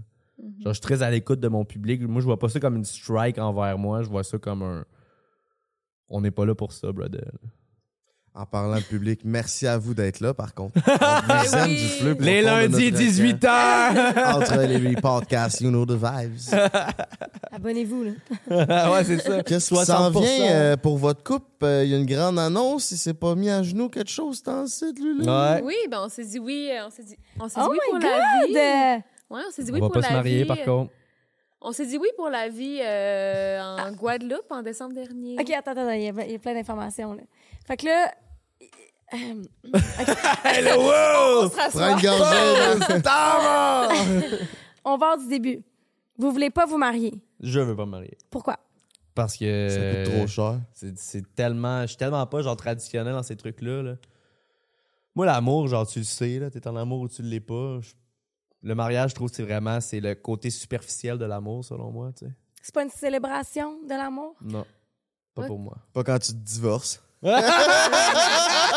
Ouais, mais là, c'est Tu l'amour, dis, là. Eh, on n'aurait pas dû boire autant que ça ce soir-là, câlisse. Ça a coûté cher en esti. Non, on n'a pas la même vision là-dessus. Vas-y, Salomé. Ouais, moi je pense que tu sais moi je comprends tout l'aspect de Dan, mais moi ça reste que je suis pas je suis pas dans le besoin de signer les papiers, tu sais comme je suis pas ça pour ça. Tu sais moi je suis comme comme une de mes bonnes amies, une fête de l'amour. Célébrer l'amour, comme une- on ouais. célèbre on célèbre l'amour. Puis tu sais comme j'ai dit à Dan, moi je veux dire je- on fera pas un mariage pour se mettre dans le trou financièrement. Si maintenant, écoute, on a les sous, ça nous tente, on se fait une célébration, on a du fun, puis c'est tout, tu sais. Dan, il va le côté plus rationnel et complexe du mariage. Puis moi, je suis comme, hey, on se fait une fête. Si on se laisse, ben, on n'a pas de papier à signer. C'est tout. Tu sais, comme, faut le voir d'un angle différent, tant qu'à moi. Ouais, parce que Commandez-vous de la bonne pizza Salvatore pour vos euh, Un votre rêve. mariage. De mariage. Ça va être un Non, mais. Les gens, des fois, ils voient, ils voient pas les, les conséquences du mariage. Puis, tu sais, le mariage, c'est pas juste la journée avec la robe blanche, puis le tuxedo, puis tout ça. C'est vraiment, ça va vraiment plus loin que ça, tu sais. Puis, je parlais avec une notaire l'autre jour qui me disait ça, justement, qui était comme les gens ne savent pas dans quoi ils s'embarquent quand ils se marient. Ils, 100%. ils- ils savent quand ils se divorcent. Là, ils sont là, quoi? Ça, j'ai signé ça, j'ai Mon ex, ça. elle le savait pas qu'il y aurait une au chalet, là. Dans ton enterrement de garçon. Ouais. Oh, Lord! Ça surprend. Ça, c'est pas le mariage, ça, c'est l'avant-mariage. Ben, Ouais, c'est une ça. danseuse, ça. ouais, c'est ça, je te trouve un peu Ouais, trash. c'est une danseuse. Désolé, du petit lapsus. La bière à rente, hein? Ah, je commence à être chaud aussi. C'est la première fois que je suis chaud, je suis pas chaud, c'est pas. Ça, c'est. Ouais, moi, je cherche pas, je cherche ça. Fait que c'était une danseuse, euh, et non une. Je souhaite à le souligner. Peut-être qu'on va couper ça, mais en tout cas. Peut-être. 18 h chaque lundi. yeah, c'est ça. Mais bref, je pense que Dan, mine de rien, on en a déjà parlé un peu, puis il serait ouvert à une genre de célébration, comme de ce qu'on a, de ce qu'on a parlé, mais c'est pas de ce qui vient avec genre les papiers, les, c'est, c'est c'est beaucoup d'argent aussi, puis en ce moment, comme les objectifs sont plus la maison et les enfants, puis Ouais. c'est aussi que, tu sais, on s'est dit oui pour la vie, le but c'est comme de comme me faire quelque chose de marquant pour notre couple, ça fait six ans qu'on est ensemble, mais mettons même si j'avais l'opportunité de me marier dans un an, je le ferais pas quand même, je pense. Tu sais, comme on est jeune, puis on a encore plein de choses à vivre, selon moi. Ce qu'il faut dire là-dedans, là, c'est que moi, je l'avais mis clair avant même de faire la demande. On avait Oui. parlé du sujet mille fois, puis j'avais dit, ça se peut qu'un jour, je te demande d'être. Moi, moi, mon terme, je dis être ma femme pour toujours. là. Genre, tu passes de ma blonde à ma femme, mettons. Mhm. Mais j'ai dit, c'était clair pour tout le monde que moi, je voulais pas me marier. C'est, je trouve que c'est, c'est, ce- c'est juste de l'anxiété, le mariage, pour moi. C'est l'organisation, tout ça, l'argent impliqué. euh, moi, je trouve que la demande, la demande d'être ma femme, je l'ai faite pour Salomé parce que moi, pour moi, c'est pas représentatif, ça. Ça, ça Mais veut c'est rien aussi, il faut dire, dire que pour moi. tout, comme il a tout donné, là. Tu sais, comme il m'a amené en surprise dans un voyage que je savais pas on allait où jusqu'au matin même qu'on prenait l'avion. Tu amené au Guadeloupe. Club Med en Guadeloupe. À Ouais, Tu Saint-Anne. sais, comme il a tout donné pour la bague. Il a regardé dans mon historique avec mes meilleurs amis Elle pour m'avait savoir montré une qu'est-ce que je bague. voulais. Elle m'avait montré une bague un soir sur le divan, puis après ça, j'ai pris son ordi, j'ai retourné à son historique, j'ai réussi à retrouver la bague, puis j'ai pris exactement cette bague-là. Tu sais, il a tout donné. Fait que, tu sais, mettons, pour moi, même si elle va pas plus loin notre- que notre relation par rapport au mariage, je sais très bien que c'était clair, cette partie-là. Tu Mais je- t'essayes de me gamble depuis que j'ai sais fait la pas. Demande. Oui, Je parce que sais c'était clair pour tout le monde. C'est que je trouve que les mariages, c'est beau, puis si un jour je peux le vivre, ça me tente, mais ça reste que si je meurs sur mon lit de mort avec Dan à 90 ans, puis qu'on s'est pas marié, genre une très belle vie quand même, je le vis bien, tu sais. Je suis vraiment pas dans ce besoin-là, mais si jamais il y a une célébration qui arrive un jour, je serais bien contente. S'il y en a pas, c'est bien correct, tu sais. Moi, c'était énorme pour moi l'action de mettre un genou à terre. là. Toute ma vie, j'ai dit que jamais dans ma crise de vie, je ferais ça. là. Ah, ben, regarde, tu vois, fait que, regarde, C'est continue de travailler. Sais, comme son bout de chemin chez, chez Budget qui a été fait, puis comme pour vrai, genre, c'était la plus belle semaine de ma vie de loin. Tu comme, c'est comme, c'était incroyable. C'est pas quand on est allé à Toronto? top 2, top J'hésite 2. un peu, le top Mais 2. dis-moi donc, pourquoi tu as montré euh, une bague de même par hasard? Parce qu'elle est sur mon Pinterest depuis comme 2016. Oh, là. ok, ouais, je- Ah, C'est- elle m'en montrait trois par semaine, là, genre sur son feed Instagram, tout. là. Mais j'y montre tout, Adam. J'y montre des choses, j'y montre des recettes. Tu sais, comme. C'était c'est- pas une stratégie Ben non, féminine. j'étais pour pas là, Ah non, c'était une Non, méga stratégie. À tous les ça, soirs, j'étais pas 100%. genre, voici ma bague. Tu sais, franchement, il n'y a pas de pression par rapport à ça. puis Je vais pas y en 100%. mettre non plus, là. C'est pour ça qu'on fait ce podcast-là. c'est pour ces On, on, on règle des affaires. Christ non, mais, oui. mais Les stratégies féminines. Ah, vous êtes tellement le un que vous êtes snake des fois. Tabarnak! On va s'en parler en esti, ce podcast-là. Ah, je l'ai fait parce que je voulais, Bon, parce que je le savais. Je le là. savais en dedans de moi que t'étais étais la bonne femme pour moi. Bon. Là, Je j'ai la l'ai- qui tordu l'ai- le bras tous les soirs pour Non, faire ça. ça, je, ça je- reste je l'ai pas fait parce que moi, j'avais l'ambition de faire ça, puis c'était un J'ai fait rêve ça à pour moi, moi. puis je le sais. Ouais. Mais tu sais, au contraire, moi, je le vois vraiment comme une grosse preuve d'amour parce Vraiment? que selon tes Mhm. croyances, selon tes comment tu, tu, tu sais, comment tes perceptions, ben toi, ça faisait pas partie de tes priorités ou quelque Non, chose que exact. tu voulais faire. C'est pour moi qui l'a fait, là, puis C'est je le sais, là. C'est une grosse preuve d'amour, puis tu sais, je le vois pas comme, tu sais, je veux dire, il y a jamais personne qui va te tordre. Tu sais, je veux dire, il a fait. Il est allé dans ton historique, t'as amené en voyage, il a booké le billet, il a acheté la bague, il a amené la bague en voyage. Tu sais, je veux dire, Ouais. il- Non, j'avais il- pas de bague. Elle était pas arrivée. La bague, elle était pas Ah, c'est arrivée. vrai. Hein, t'as raté ton coup, Ah, j'ai mon raté minou? mon coup, big time. senti non. comment, toi? Ben non, mais moi, j'ai dit mot pour mot. De un, je pensais jamais qu'il allait le faire encore. Tu sais, comme moi, je le niaisais un peu là-dessus en mode, il le ferait pas parce que je respecte ça. Si, mettons, il veut pas, c'est bien correct. Ça reste l'homme de ma vie, Dan. Tu sais, comme ça me dérange pas. Puis je sais que s'il le faisait, c'est vraiment pas pour moi, mais tu sais, pour une, pour une preuve d'amour, tu sais. Puis moi, j'ai dit. C'est correct, t'as le droit de vouloir ça, tu sais. Ouais, c'est c'est ça. ça. C'est comment tu- Mais c'est là oui. vous avez Moi, je trouvé trouvais une qu'elle façon de vous méritait. rejoindre dans le milieu. Exact. C'est ça. Je- Mais ouais, tu sais- merci. Merci. Quand il s'est mis à genoux, moi, j'aime bien mieux que tu me fasses une demande en Guadeloupe, au Sunset, pas de bague, que dans Sludge au Québec avec une Ouais. bague. Tout mon amour à ceux qui le font dans Sludge au Québec, OK, il n'y a pas de jugement, mais moi, c'est ma préférence Mais personnelle à ce C'est bon que tu dis ça. Parce que moi, je le voyais de même. Moi, je le voyais comme. euh, Salomé est tellement une femme incroyable. Elle mérite ça. Tu sais, elle veut avoir Mm. au moins ce moment-là. Je veux pas me marier, mais elle mérite au moins de se faire demander par un gars donné dans un moment fucking Mm-hmm. sérieux. Peux-tu être la femme de mes jours? Parce que c'est ce que je ressens dans de moi. tu sais. C'est pour ça que je l'ai faite. Puis. Moi, je trouve que la, la portion de la demande, c'est la portion pure du mariage. Je trouve qu'après ça, c'est du extra, c'est du superficiel, c'est du paraître. Mais je trouve que le moment que tu vis avec la personne uniquement, moi, je voulais pas que ce soit public là, pour créer un show ou que quelqu'un filme. Là. Je voulais que la seule place où ce beau moment-là reste, ça soit dans ma tête à elle puis à moi. Moi, je sais pas qu'elle allait le faire non plus. Là. Comme moi, j'ai été un mess. Là. Dan peut en témoigner. Là. Comme Ah, j'ai littéralement pleuré pendant six Oh, wow. heures. J'étais plaquée rouge d'en face. Comme j'ai... Ça m'a tellement pris de court. Moi, c'est comme... il y a- Avant qu'on parte, je le collais là-dessus en mode « Ah, le jour où tu vas me demander. » Tu sais, vraiment en blague, sans, sans penser qu'elle allait le faire, tu sais. J'ai braillé comme jamais j'ai braillé dans ma vie, là. Puis j'avais pas reçu la bague. J'avais commandé à Montréal. Le gars, il a chié dans la pelle, me l'envoyait pas. là. J'étais rendu en Guadeloupe. Là, je l'ai texté. Ben là, ship-moi là en Guadeloupe parce que je vais être rendu en Guadeloupe. Puis genre, ça faisait deux, trois jours qu'on était là sur une semaine. Puis il m'a répondu, ouais, je ship ça demain. Là, je suis comme, de quoi tu ship ça demain, Big? Là? On va être parti de la Guadeloupe. Fait que je me suis dit, j'ai pas le choix, faut que je fasse la demande sans bague. J'étais allé au petit magasin du resort. j'ai dit, ouais, j'ai besoin d'une bague de remplacement pour faire ma demande de mariage. La fille a fait, ouf. Elle dit, Grosse demande. Ouais, elle dit, je suis pas certain que tu vas être content de ce que j'ai à t'offrir. Elle me montre les bagues, c'était toutes des bagues rouillées, devenues vertes, etc. Puis j'ai dit, tu sais quoi? Mais que je me mette le genou au sol, je pense qu'elle va comprendre. Je pense pas Ouais. que j'ai Ah, besoin j'ai de compris bague. tout de suite, là. Il a dû me le demander deux fois, parce que moi, j'ai blagué. Elle m'a pas répondu. Non, non, moi, je me le dis, genou là, à comme j'étais- j'étais sur le cul. J'ai dit, tu veux être ma femme pour toujours? Après ça, elle a pas répondu. Là, je suis parti dans mon speech, j'ai expliqué blablabla. J'ai pas de bague, là, nan, mais je t'aime, puis je le sais que blablabla. blablabla. Puis là, après ça, j'étais comme, ben là, faudrait, faudrait comme que tu me répondes à ce moment-là. Ah ouais, j'ai blackout, bien raide, là. Mais tu sais, la plus belle preuve d'amour, considérant que je sais à quel point lui, c'est pas forcément dans ses goals. Ah, c'était contre. Dans ma famille, c'est un running gag, le mariage. Là. C'est comme.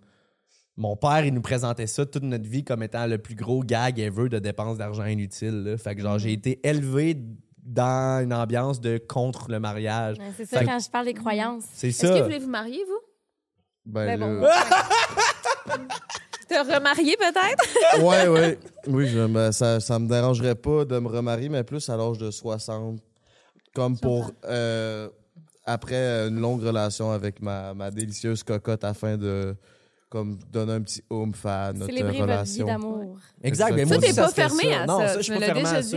Quand vous allez avoir des enfants, je le file que vous allez faire C'est ça. dingue, il y a des nuances quand même ça qu'en ce moment, il dit pas, là. tu sais. 50 nuances de Dan. Mais c'est ça. Mais moi, je, je serais du genre à. je- je- d'accord, comment vous, fonctionnez? Puis, tu sais, là, j'entends tu sais, que c'est un discours que, que tu t'es fait comme marteler dans la tête. Ouais. Là. Puis là, ben, tu vois, c'est tellement un discours que tu t'es fait marteler dans la tête que là, il y a un discours différent. Tu as fait comme Ah, il y a une deuxième vérité qui existe. Mais c'est parce que moi, pour moi, ce checkpoint-là de on se marie ne change rien à ma relation avec Salomé. Ouais. Il y a bien du monde qui, eux, dans leur tête, c'est là que tu deviens un vrai couple, puis que là, ta vie de vrai love part, whatever. Moi, des fois, je l'oublie que j'ai fait de la demande. là. Genre, ça représente absolument rien pour moi. Fait que rendu là, regarde, si à un certain moment de sa vie, elle, c'est un must pour continuer à vivre bien dans notre couple, regarde, on le fera, là, mais. Fait que, regarde, moi, quand je suis arrivé pour me, me marier, ça allait crissement bas notre relation. Puis dès qu'on a commencé à parler mariage, le château de Ben, cartes c'est c'est foiré le tranquillement. classique, ça, là. C'est le Ça classique. nous a euh. tellement mis de pression.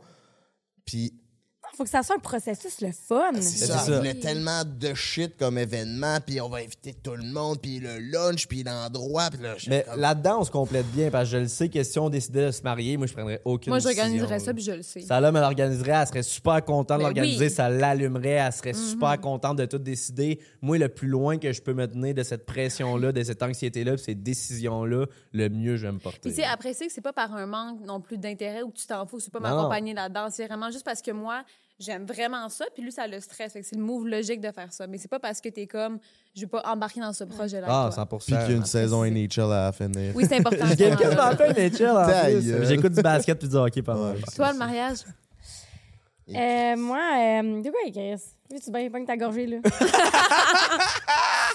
euh, J'aime ça, vous avez déjà une relation de vieux couple, là, je pense. que- Euh, ben, en fait, euh, j'ai- toujours dit que je voulais me fiancer, pas nécessairement me marier. C'est comme la promesse d'amour, pour moi, est vraiment plus importante que le mariage en tant que tel. Comme je disais, dans le fond. Oui, C'est le geste de. oui, mais en même temps, tu sais, comme la célébration de l'amour, j'aurais- j'aimerais ça la vivre, cette Mhm. journée-là. Tu sais, je... Puis on est je- des twins là-dessus, là. On est pareil. Ouais, tu sais, j'aimerais ça la vivre. Tu sais, je trouve ça, je trouve ça beau, je trouve ça. Euh, on signera les prenups qu'il faut là. Tu sais, je veux dire, c'est pas, c'est pas euh, administratif pour moi le mariage, c'est vraiment une célébration. Ouais. Fait que, euh, ouais, un jour si j'ai, ma personne, euh, euh, pourquoi je te le pas. souhaite.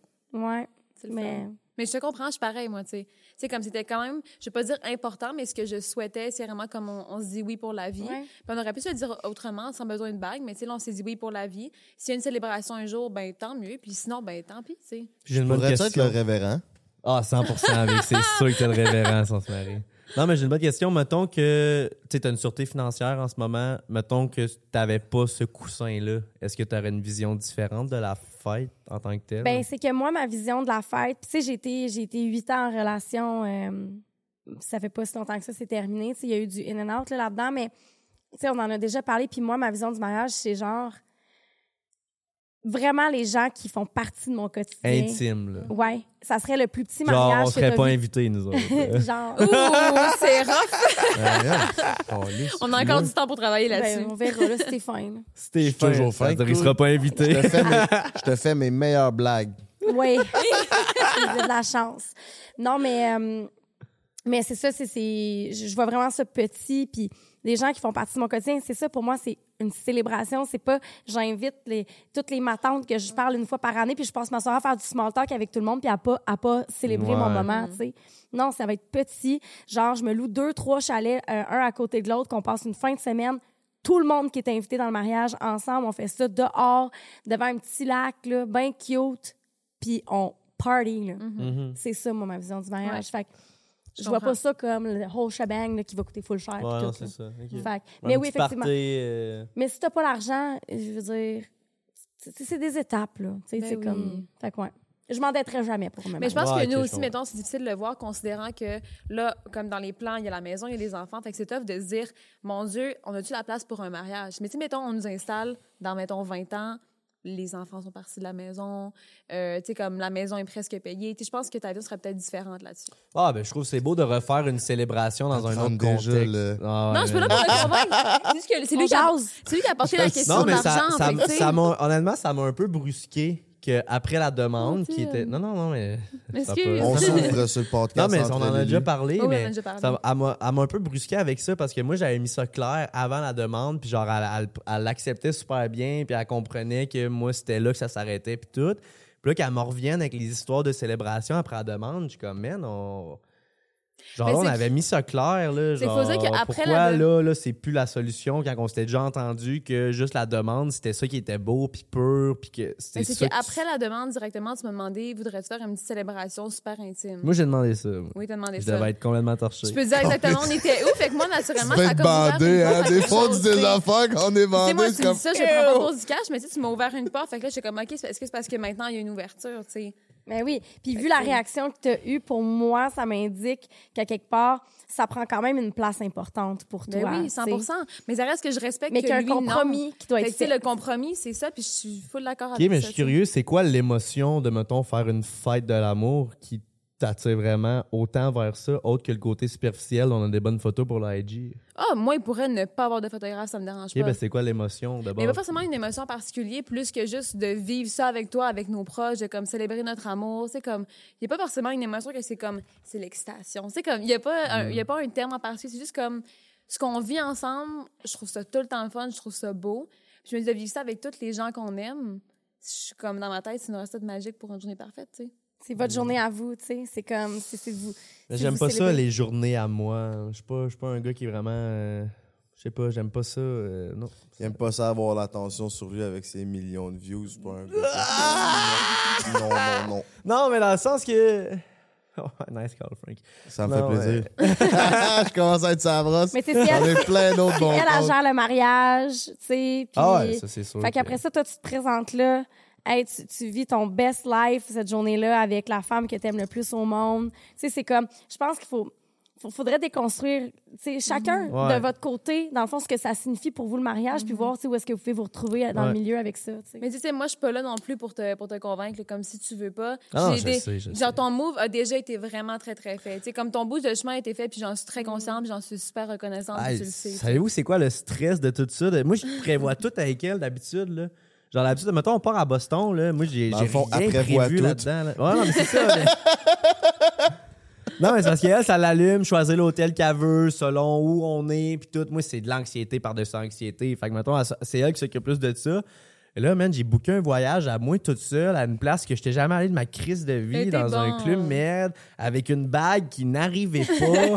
Savez-vous toute l'anxiété que j'ai vécue avec ça? Puis je pouvais même pas y en parler. ma personne ressource à qui je parle de tout dans ma vie. Fait Il que, mettons que ça m'a pas craqué à partir sur un mariage tout de suite. Là. Mais il était sénère. Tu sais, comme la, pre- la première journée, c'est là qu'il l'a fait, puis j'étais comme. Elle hey, me ça- trouvait bougon. On Ouais, j'étais comme ça. elle va être le fun, le voyage. hein. J'étais comme, on est en Guadeloupe, puis comme tu bois, là. Là, la deuxième journée, j'ai été obligé de faire la demande. J'ai fait la demande, pas de bague. Après ça, j'ai expliqué ailleurs, j'étais bougon parce que tatata, la bague arrivait pas. Puis là, j'ai dévidé mon sac. J'avais juste hâte de me vider le cœur puis de Ben dire oui. tout ce que j'allais dire parce que c'est tout, tout, tout de ma vie. Salomé, il n'y a rien qu'elle sait pas. là. J'ai. J'ai jamais rien caché parce que je trouve que cacher de quoi à Salomé, serait, ça serait me mentir à moi-même, tu sais. Fait que c'était pas des situations qui me mettaient bien ben à l'aise. Ben oui. Mais je sais que c'était beaucoup, puis c'est pour ça que je l'ai autant apprécié, puis c'est pour ça que j'étais autant sous le choc aussi. Ouais. Ben, mes petits minous, on vous souhaite le plus grand Mm. bonheur et l'amour que vous méritez. Merci de vous avoir prêté au jeu du podcast entre elle et lui chaque lundi 18h. Est-ce Merci que à vous. vous avez un petit mot de la fin? Pluguez-vous. Est-ce qu'on peut vous rejoindre, vos réseaux, vos prochains spectacles, Monsieur Danus? Salomé, faut qu'elle pogne le 11K sur IG. Non, non, non, non, voyons. Allez vous abonner, la gang. Dan, il en fait un défi personnel quand moi, je m'en fous tellement. Non, mais ouais, les shows à Comédia, le 13 août, je répète, euh, à Pyramide, je pense, euh, stand-up et chansons. Euh, les... Chris, c'est à côté du shaker, dans le même bâtisse du shaker. Oh, ouais. Exactement, mon je vais peut-être venir te voir. Ah ouais? hein? Ah Fait que les billets sont dans ma bio, dans mon Linktree sur mon Instagram. Dans irez bio aussi ça. du podcast, on va te crisser un lien. J'adore ça. Ouais, ouais, Merci beaucoup. Ça fait plaisir, mon chum. Puis sinon, ben, toutes les plateformes classiques, là, Facebook, ma OG, TikTok, Instagram, YouTube, etc. Surtout YouTube, parce que c'est là que je fais du blé. Merci tout le monde. Merci tout le monde. Vous définancez le mariage. c'est ça, je vous disais, c'est la, en tout cas, la psychologie la touche, la petite touche. Merci d'avoir été là, mes petits minous. You know the vibes. Pizza Salvatore. Merci de propulser notre podcast. Si c'est pas encore fait, abonnez-vous à, à notre chaîne YouTube. Je sais que je suis avec ça, mais ça nous fait chaud à notre cœur. Que vous soyez là en si grand nombre à chaque lundi, 18h. Puis on est là toute la semaine sur TikTok, aussi sur IG. Anne-Maurice, aurais-tu un petit mot de la fin euh, pour euh, nos petits cocos à la maison?